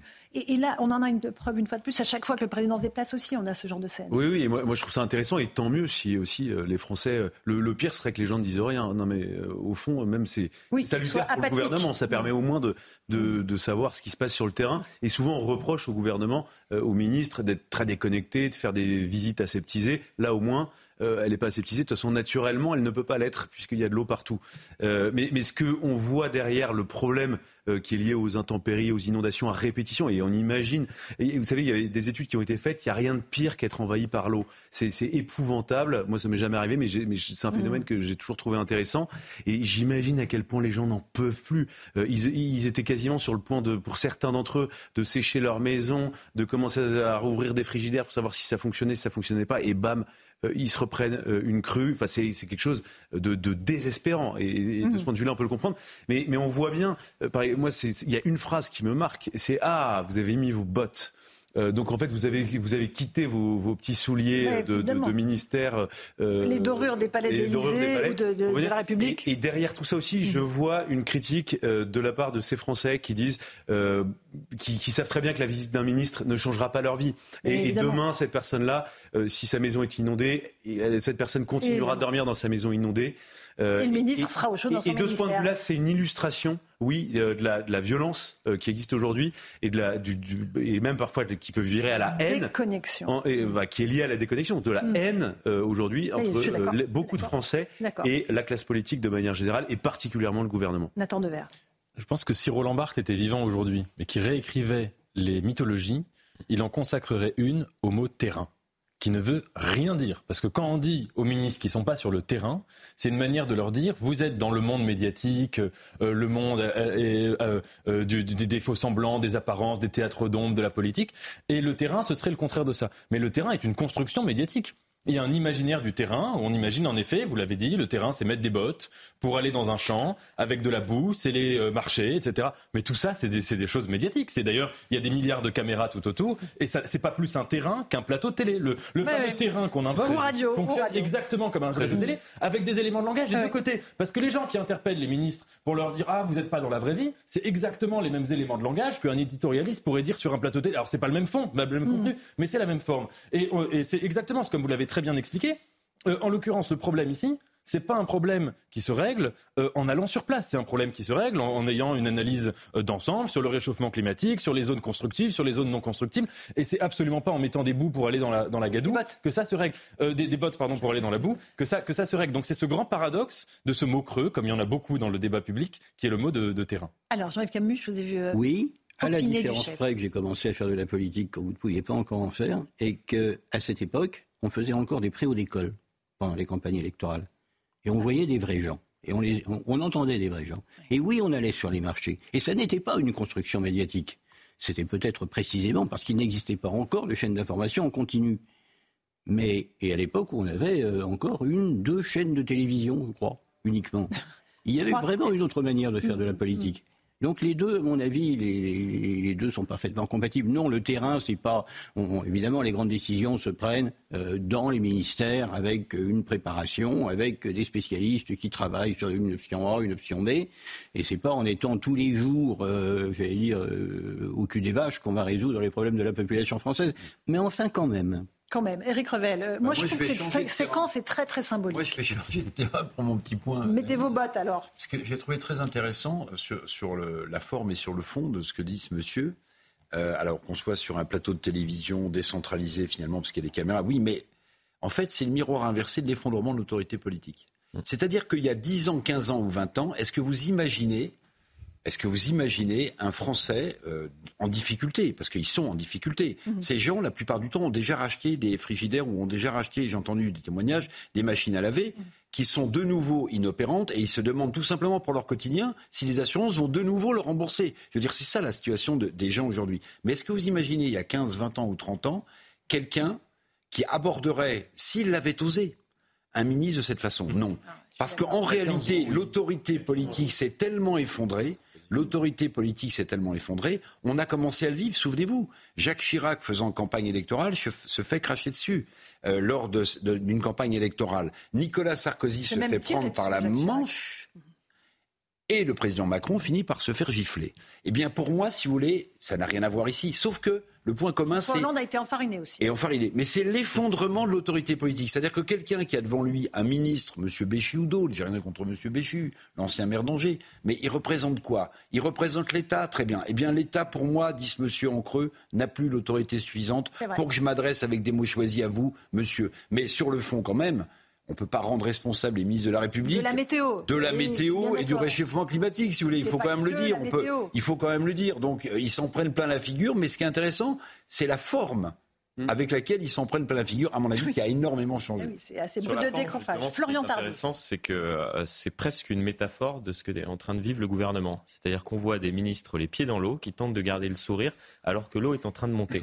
C'est exactement la situation actuelle aujourd'hui. Parce qu'ils ont peur d'un remaniement, pour être clair. Premièrement, euh, à cause du remaniement, mais même si on va un tout petit peu plus loin, compte tenu de la situation actuellement dans le pays. C'est-à-dire qu'on voit bien avec ces différentes séquences qu'on a des ministres qui ne savent même plus quoi répondre à la situation vécue aujourd'hui par la population. Parfois, on aborde sur ce, euh, plateau euh, la sécurité, mais là, lorsque l'on voit euh, une population qui tente d'expliquer qu'aujourd'hui, ils ne savent plus quoi faire, on a des ministres qui sont censés apporter des réponses, et on l'a vu avec cette séquence, n'en ont pas, n'en ont plus.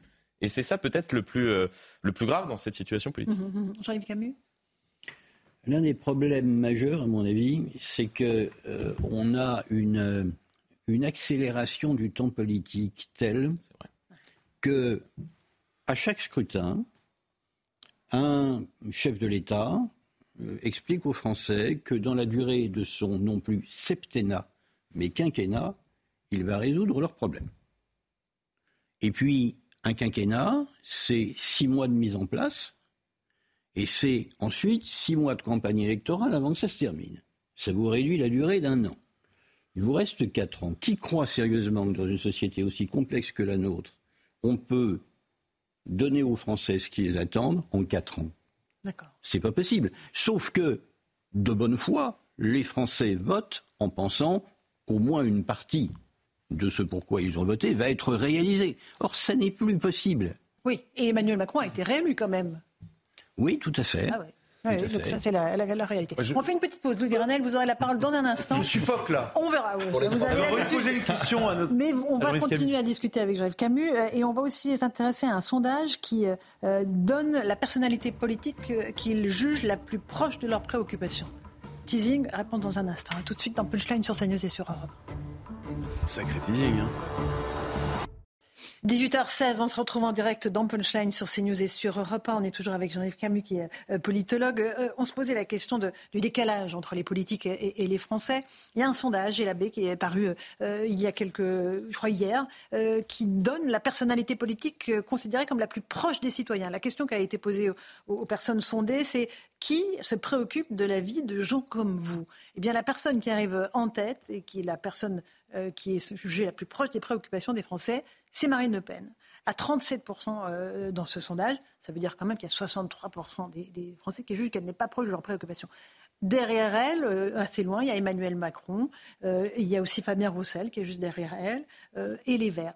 Pourquoi est-ce que Marine Le Pen est jugée plus proche des préoccupations des Français, Jean-Yves Camus? C'est un phénomène assez ancien.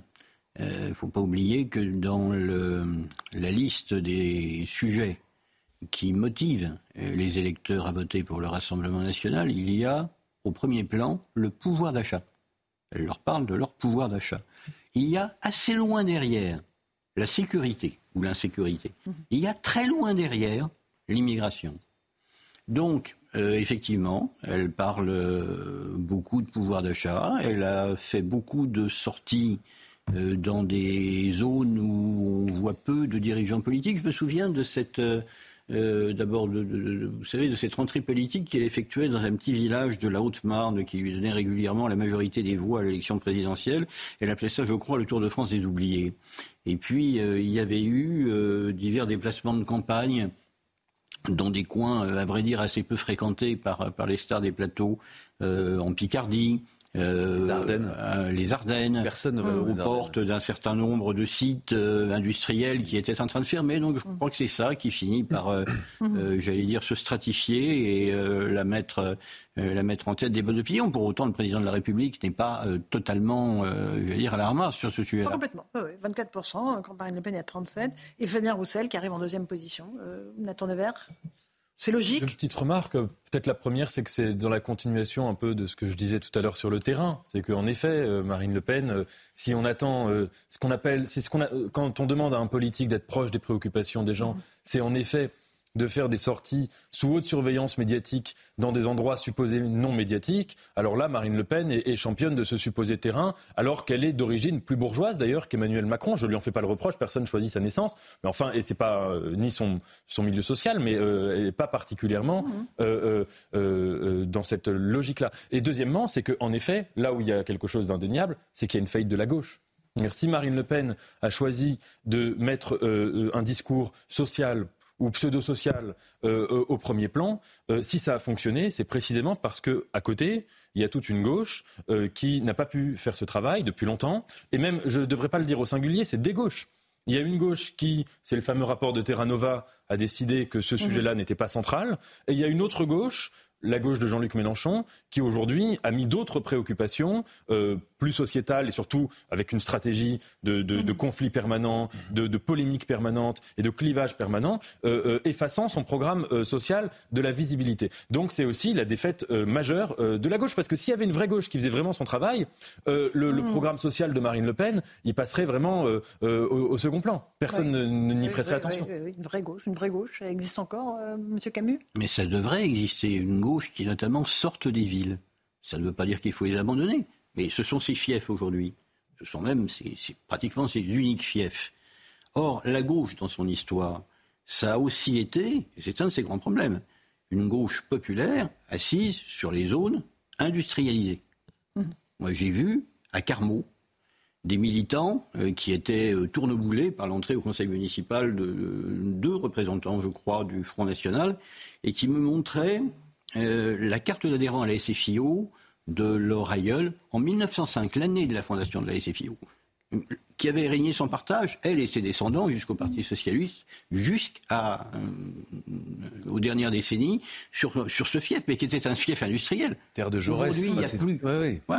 terre de Jaurès. L'Occitanie, il reste encore en Occitanie. C'est peut-être une des, dernières régions françaises où ce socialisme-là essaye de demeurer. là où il a totalement disparu, socialisme, dans le Nord-Pas-de-Calais, du, du, radical socialisme, euh, oui, ça existe encore, mais dans le Nord-Pas-de-Calais, par exemple, la, la, la, faillite du modèle industriel, il est en train de reculer. Hein. quand même un gros refus de la gauche. J'aimerais qu'on avance parce que euh, pour les Français, euh, ils ont le sentiment vraiment, c'est même pas un sentiment, que plus rien ne fonctionne dans notre pays. Euh, on va parler de l'immigration, mais on va parler de ce témoignage de Marie-Lorraine que j'évoquais tout à l'heure dans le sommaire.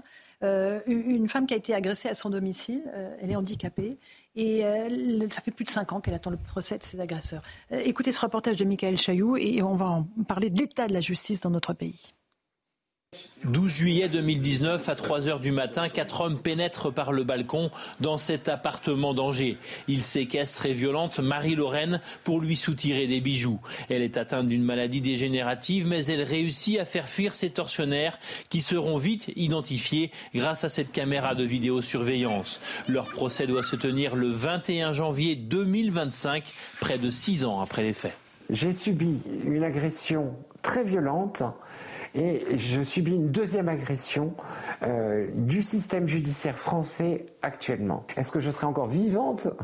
Euh, à la prochaine audience. Si l'instruction était close dès 2020, l'affaire a été renvoyée à quatre reprises, notamment pour des questions d'embouteillage du système judiciaire.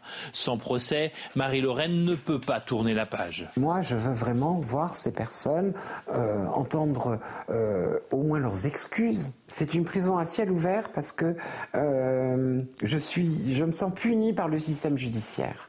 C'est une punition, une punition à laquelle, franchement, je n'ai je crois que je n'y ai pas le droit. 49 conciliations, c'est le nom du groupe qu'elle a lancé sur les réseaux sociaux pour recueillir les témoignages de victimes comme elle, prisonnières d'un système judiciaire en souffrance.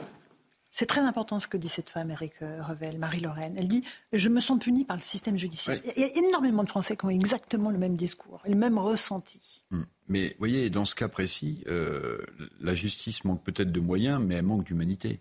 Parce que c'est la quatrième fois, en fait, qu'on lui dit Madame, on est désolé, il y a trop de dossiers, donc le, le, vote viendra plus tard. Si la justice, pardonnez-moi, mhm. on est en début d'année, on peut faire des, souhaiter des vœux. Si on pouvait souhaiter quelque chose à la justice, c'est de faire preuve d'humanité. Parce que mhm. cette dame dit pourvu que je sois encore en vie, elle a une maladie dégénérative, au moment où mon dossier viendra sur euh, le, bureau du tribunal. Mais une, une, justice, même si elle manque de moyens, qui aurait plus d'humanité, pourrait considérer que ce cas est un cas pardonnez-moi, qui ne peut pas attendre, sans doute, puisque cette femme, malheureusement, est malade. Eh bien non, on lui dit, vous passerez comme les autres un peu plus tard, parce qu'on n'a pas les moyens de traiter votre dossier. Vous voyez, ça, ce sont, ce sont aussi des signes de renoncement de la République, de petits reculs dans la vie quotidienne mmh, mmh, des mmh. Français. De, vous voyez, il y a, je pense à cet élève juif qui est obligé de changer de, lycée euh, et qui dit presque banalement, bah non, tout va bien, j'ai encore des croix gammées dans le hall de mon immeuble, mais vous voyez, on s'habitue à ça. Eh bien, on déplace un enfant victime d'antisémitisme. C'est la victime qu'on déplace. Ça aussi, c'est un recul, c'est un petit renoncement de la République. Et après, étonnons-nous que les Français soient en colère contre le système. Et donc, et la tentation de l'antisystème. Ben, bien sûr. Mhm. Jean-Yves Camus. Alors, la justice manque de moyens, malgré les postes euh, qui ont été récemment créés. Euh, elle manque incontestablement de moyens humains. Mais en même temps, si on veut, je, fais exception euh, du cas que nous venons de voir, qui est assez particulier. Si on veut comprendre pourquoi il y a euh, des procédures judiciaires à rallonge, il faut aussi prendre en compte le fait que l'idéologie de la multiplication des droits et l'idéologie de la multiplication des normes créent mathématiquement un encombrement du système judiciaire. Il y a une étude très intéressante qui est parue aux États-Unis et que j'avais euh, répercutée en France. Elle ne vient pas de ma famille politique, elle vient de la National Review grande revue conservatrice américaine, qui expliquait qu'aux États-Unis, le système de prolifération des normes avait créé une sorte d'hypercaste, notamment chez les avocats et autres praticiens du droit, dont la spécialité était à chaque euh, nouvelle loi de trouver le truc Pour la qui pouvait permettre de contourner ou de faire bugger le système. Mhm et d'engranger des honoraires absolument faramineux sur une micro-spécialité qui disparaîtrait automatiquement si jamais la norme était supprimée. On en parlera tout à l'heure, on abordera euh, le volet immigration euh, dans, un instant. Mais justement, pour, pour compléter ce qui vient d'être dit et pour donner un exemple concret, dans les tribunaux administratifs, tribunaux, tribunaux euh, administratifs, excusez-moi, dans les tribunaux administratifs, 40% des dossiers concernent des recours pour des personnes sous OQTF. 40% des les tribunaux sont engorgés. Uniquement complètement saturés. Euh, oui, Louis Dragnel. Non, moi si je voulais. Et après on va parler du dossier évidemment, euh, mais euh, le, sentiment que beaucoup de Français ont et moi je le vois même dans mon quotidien, c'est que les gens ont le sentiment que plus rien ne marche. Euh, j'ai listé quelques sujets. La santé, il y a eu le Ségur de la santé, il y a eu des enseignements du Covid, il y a eu des milliards qui ont été dépensés et les gens euh, se disent bon, il y a tout cet argent, mais à l'hôpital, il y a toujours des engorgements et je veux trouver un dermato, il faut que j'attende un an. La justice, il n'y a jamais eu autant d'argent. Non mais reconnaissez, saluons-le. Non mais objectivement, mhm. euh, Emmanuel Macron avec sa, sa loi sur la justice, c'est un budget considérable, des recrutements considérables, des augmentations considérables. Et puis il y a une semaine, on apprend les, tous les chiffres de la surpopulation carcérale.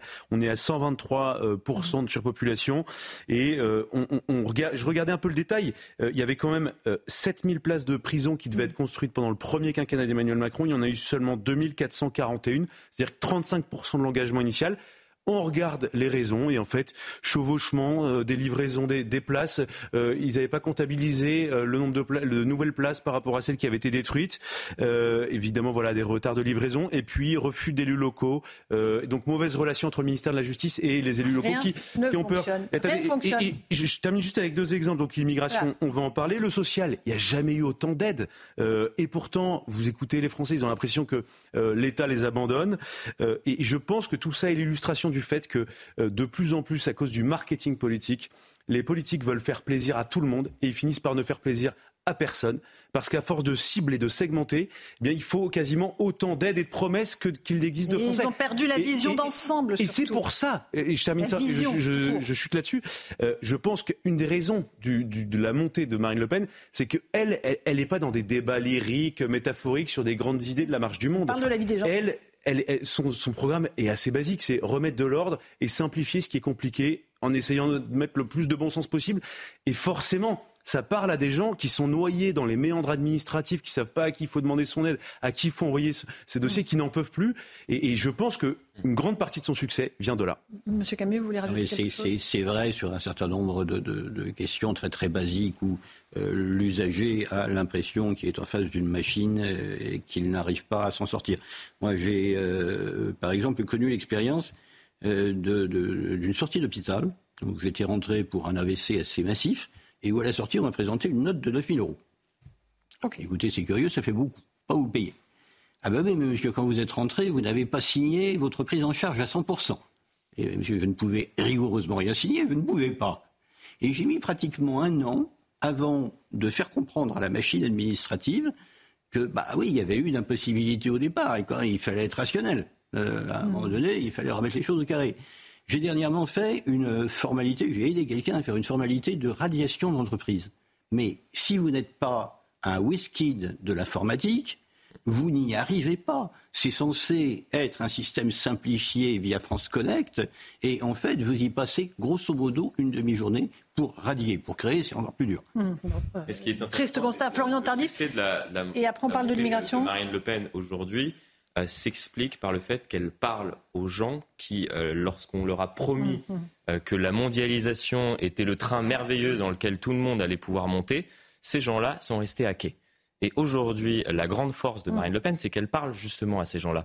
Euh, tout à l'heure, on parlait euh, des nombreuses procédures administratives ou autres. On a promis pendant des années, dans les années 80, 90, 2000, que ces procédures allaient être accélérées grâce à la numérisation.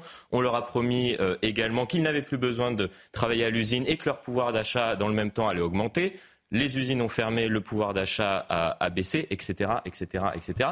Et ce qui explique euh, ce sondage, je pense, c'est justement cela. C'est-à-dire que les Français aujourd'hui qui ont voté euh, massivement pour, pour Marine Le Pen, au moins euh, à hauteur de, 36%, comme vous le relayez depuis, depuis tout à l'heure, ce sont, en tout cas dans ce sondage, ce sont ces gens qui sont restés à quai. Alors, euh, Nathan Dever, un petit mot avant Je pense qu'il y a deux éléments dans le, dans le succès actuel de, Marine Le Pen. Le premier élément, clairement, c'est cette logique du on n'a pas essayé Marine Le Pen et en effet, il y a des choses qui ne, qui ne vont pas et qu'il y a une, c'est un vote de souffrance aussi en grande partie et souffrance qu'il faut entendre, souffrance qu'il faut comprendre et souffrance devant laquelle il faut absolument pas ni fermer les yeux ni avoir la moindre euh, condescendance. Le tableau que vous décrivez à savoir le fait que la France est un pays où il y a euh, énormément d'impôts et c'est heureux, mais où on peut se questionner sur l'utilisation de ces impôts. Et en effet, vous racontiez une anecdote, je sais pas moi, je, raconter il y a pas longtemps quand j'étais allé à la Riboisière une nuit, euh, j'étais sidéré de voir euh, l'état d'un hôpital, comment ça fonctionnait. C'était vraiment, enfin, c'était une, catastrophe absolue. Donc, et on en a tous des, des choses comme ça.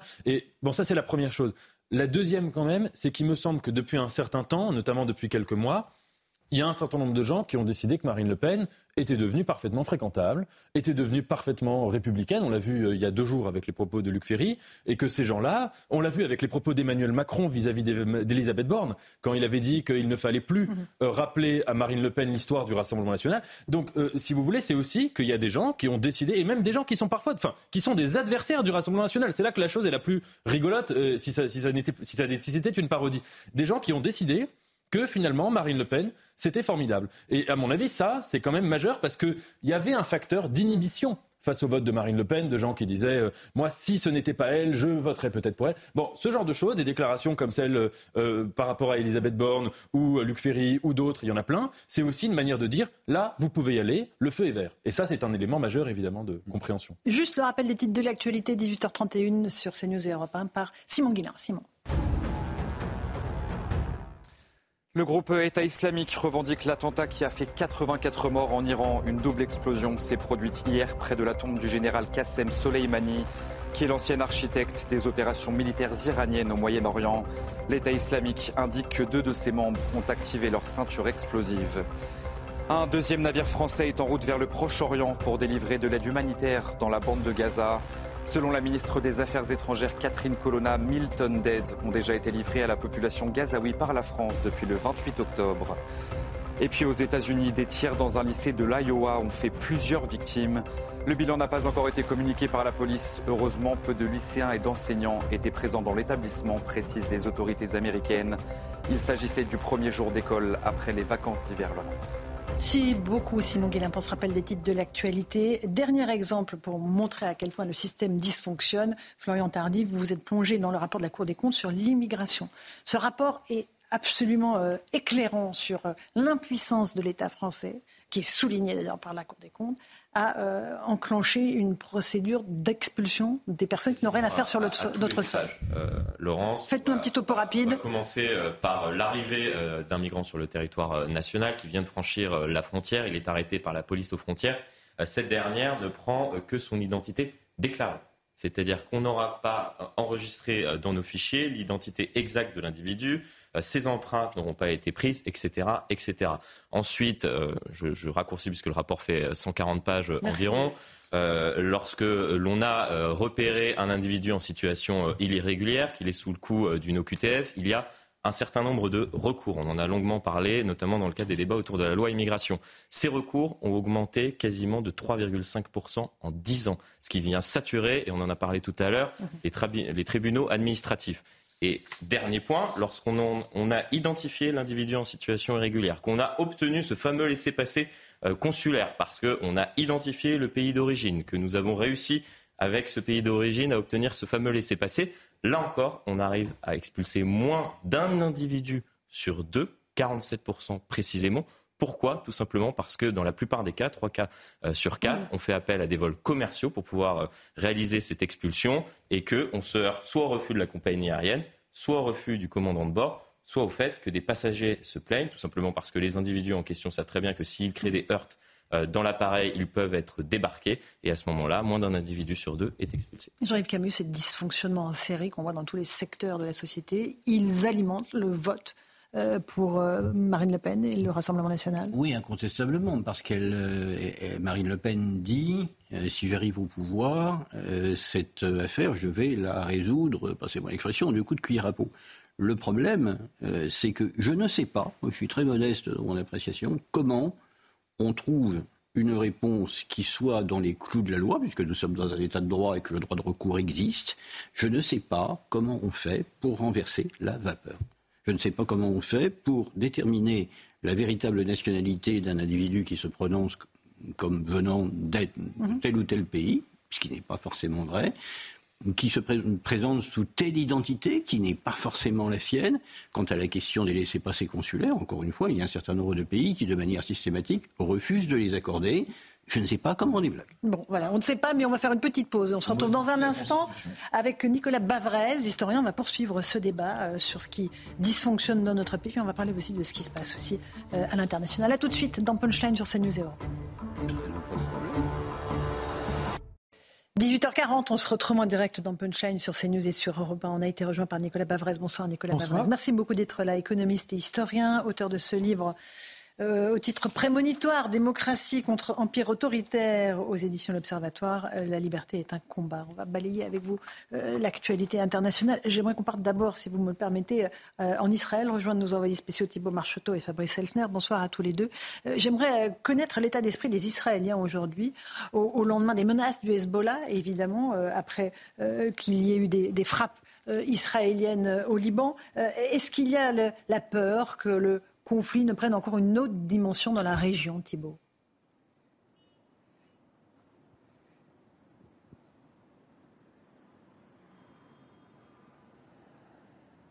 Alors, je ne sais pas si Thibault oui, marche a entendu la question. Cette peur, cette peur, elle existe évidemment parce que le Hezbollah, le Hamas, mais aussi l'Iran ont promis une réponse euh, très forte, notamment après l'élimination du numéro 2 de la branche politique du Hamas. Oui, Allez-y Thibault, on vous écoute.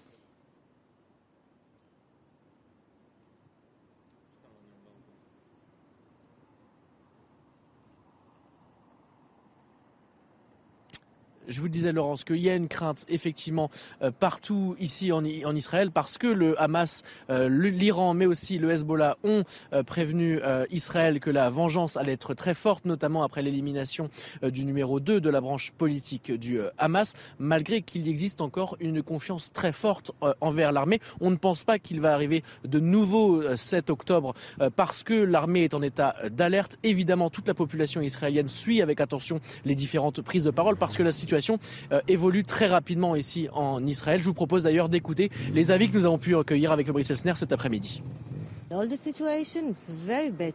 Toute cette situation, c'est vraiment un mauvais moment, un triste moment, un terrible moment. Je n'ai pas vraiment de mots.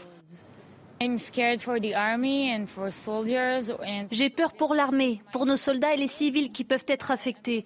Mais pour moi-même, je n'ai pas vraiment peur de tout ça. Pour l'instant, vous l'entendez, les euh, Israéliens ont encore une confiance très forte envers euh, l'armée. Pour l'instant, la réponse militaire n'est pas encore arrivée de la part euh, du Liban, même si pour l'instant les négociations sont gelées pour libérer les otages.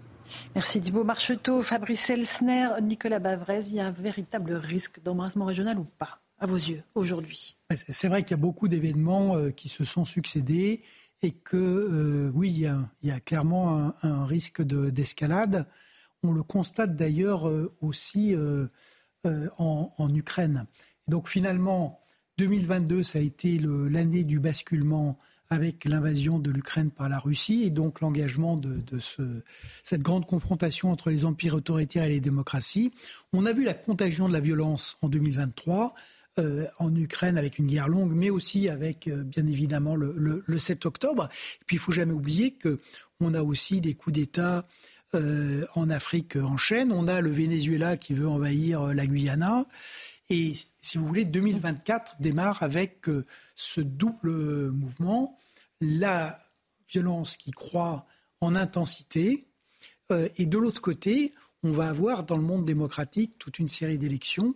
et, et, donc, j'allais dire, cette montée des tensions et ce moment clé qui est aussi un moment de fragilité des démocraties où à la fois elles décident d'elles-mêmes, mais où on peut avoir, alors on pense bien sûr euh, euh, à l'élection américaine, mais il y a aussi le, euh, on va avoir Taïwan, on va avoir les élections européennes, et puis on va voir dans des pays qui sont clés, des pays du Sud, l'Inde, Afrique du Sud, Mexique, ce sont quand même des, des, poids lourds, Philippines, ce sont des, des poids lourds auxquels on ne pense pas assez, à mon avis, en France.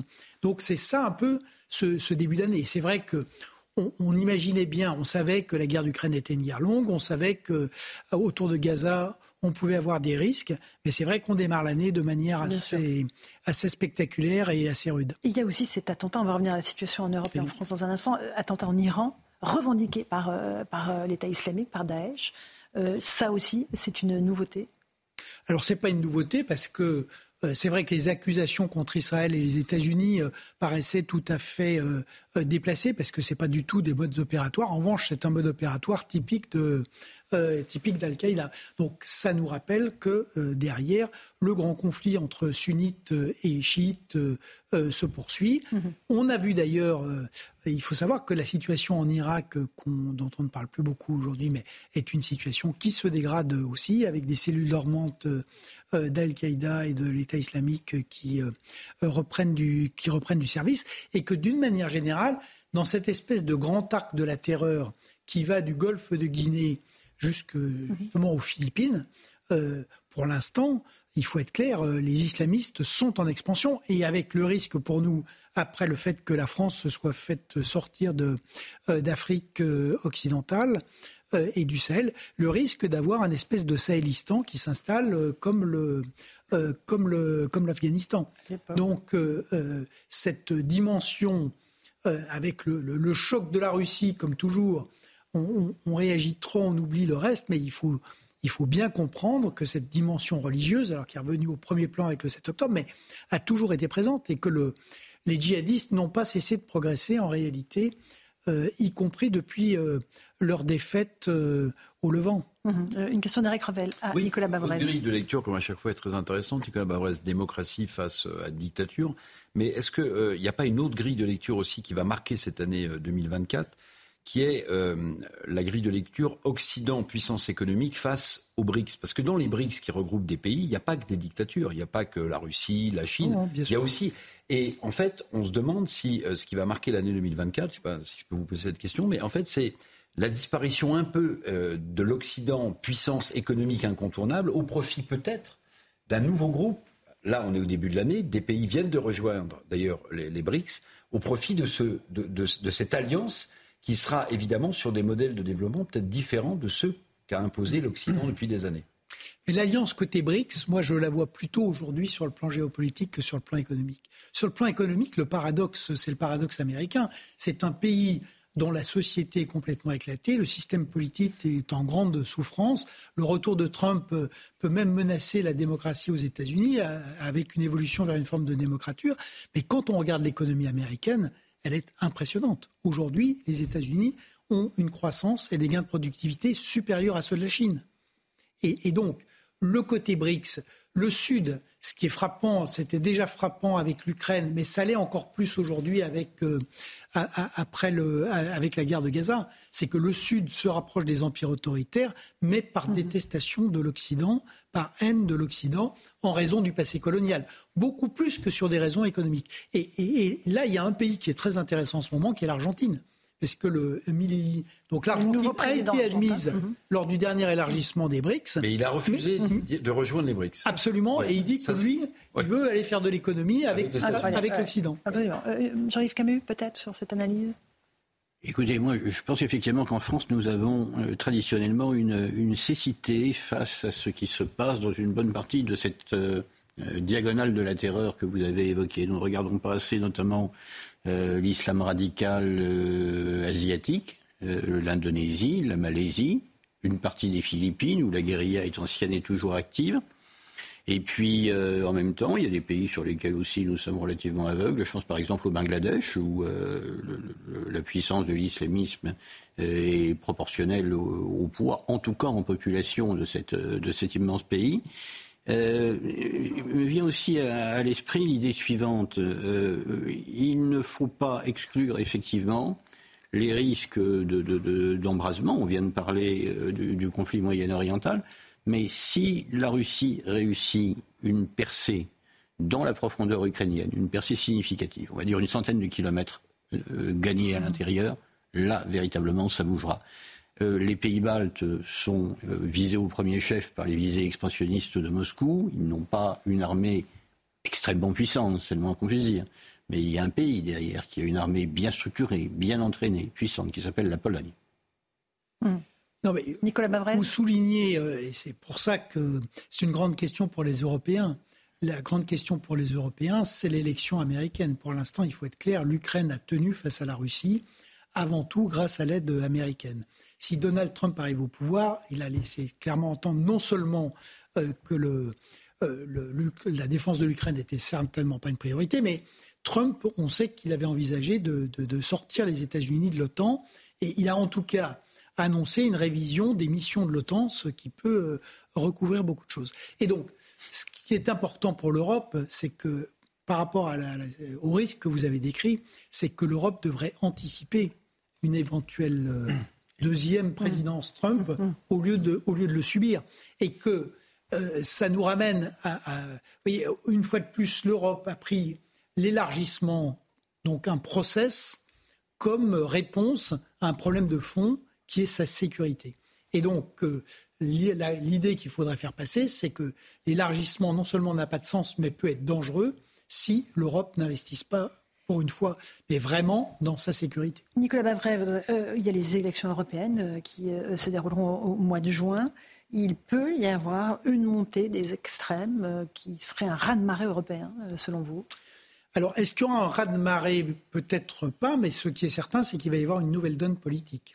Et donc, avec nécessairement une forme de un progrès euh, de, des partis extrémistes, c'est vrai, mais surtout la question de savoir s'il y aura une, une union des droites.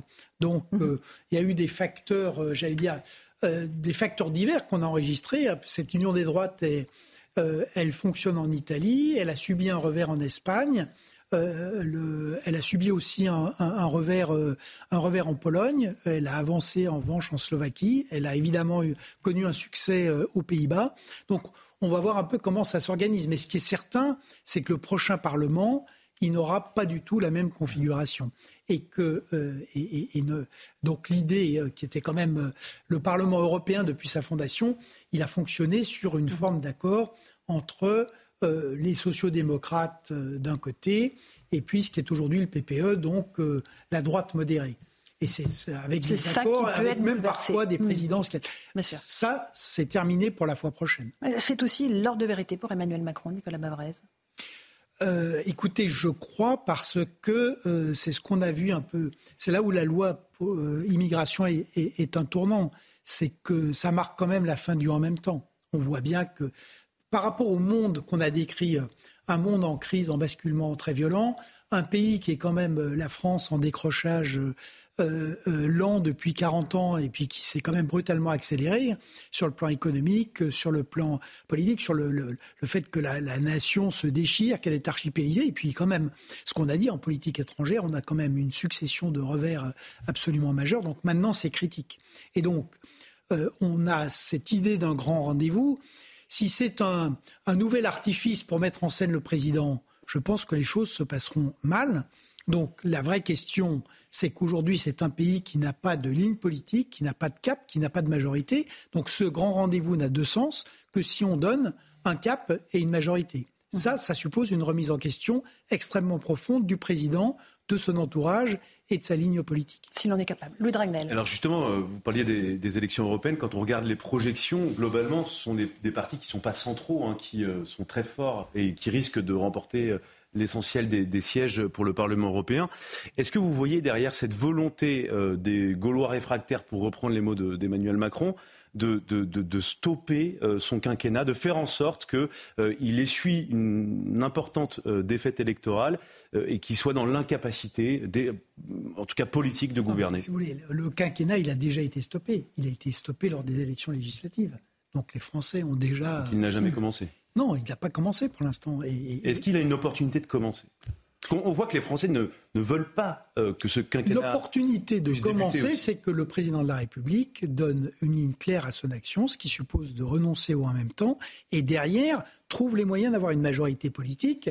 Il ne peut pas jouer le référendum, ça sera un désastre. Il ne peut pas jouer la dissolution, donc il ne lui reste faire qu'une seule chose qu'il avait, euh, qu'il avait juste évoqué comme un artifice de communication euh, après les élections, c'est d'avoir un vrai contrat de gouvernement.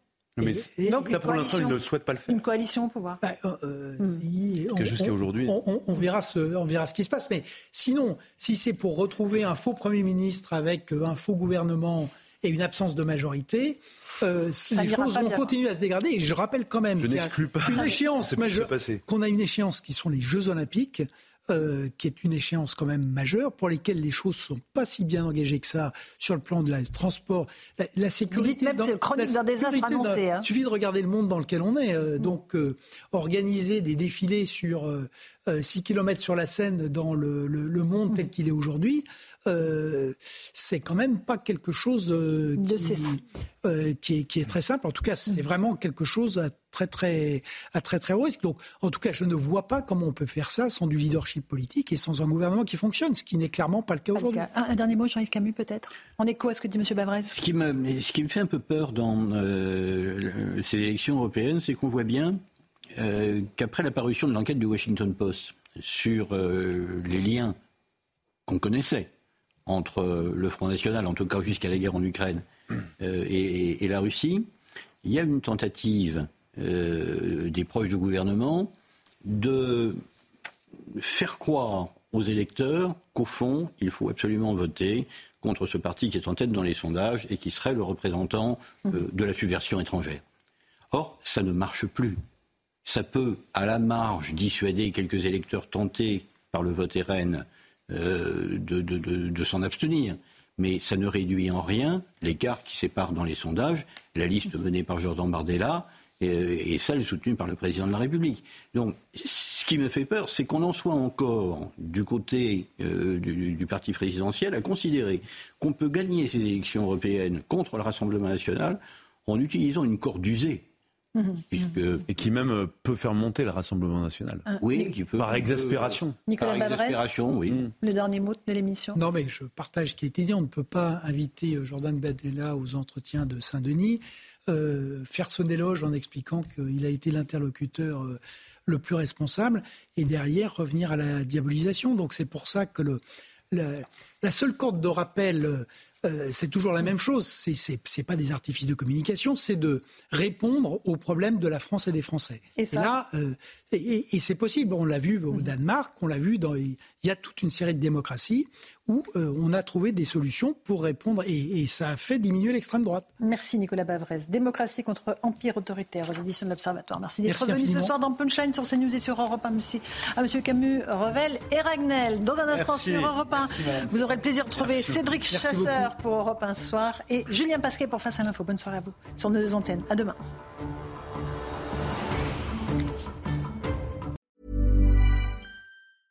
Hey, it's Danny Pellegrino from Everything Iconic. Ready to upgrade your style game without blowing your budget? Check out Quince. They've got all the good stuff shirts and polos, activewear, and fine leather goods, all at 50 to 80% less than other high end brands. And the best part? They're all about safe, ethical, and responsible manufacturing. Get that luxury vibe without the luxury price tag. Hit up quince.com slash upgrade for free shipping and 365 day returns on your next order. That's quince.com slash upgrade.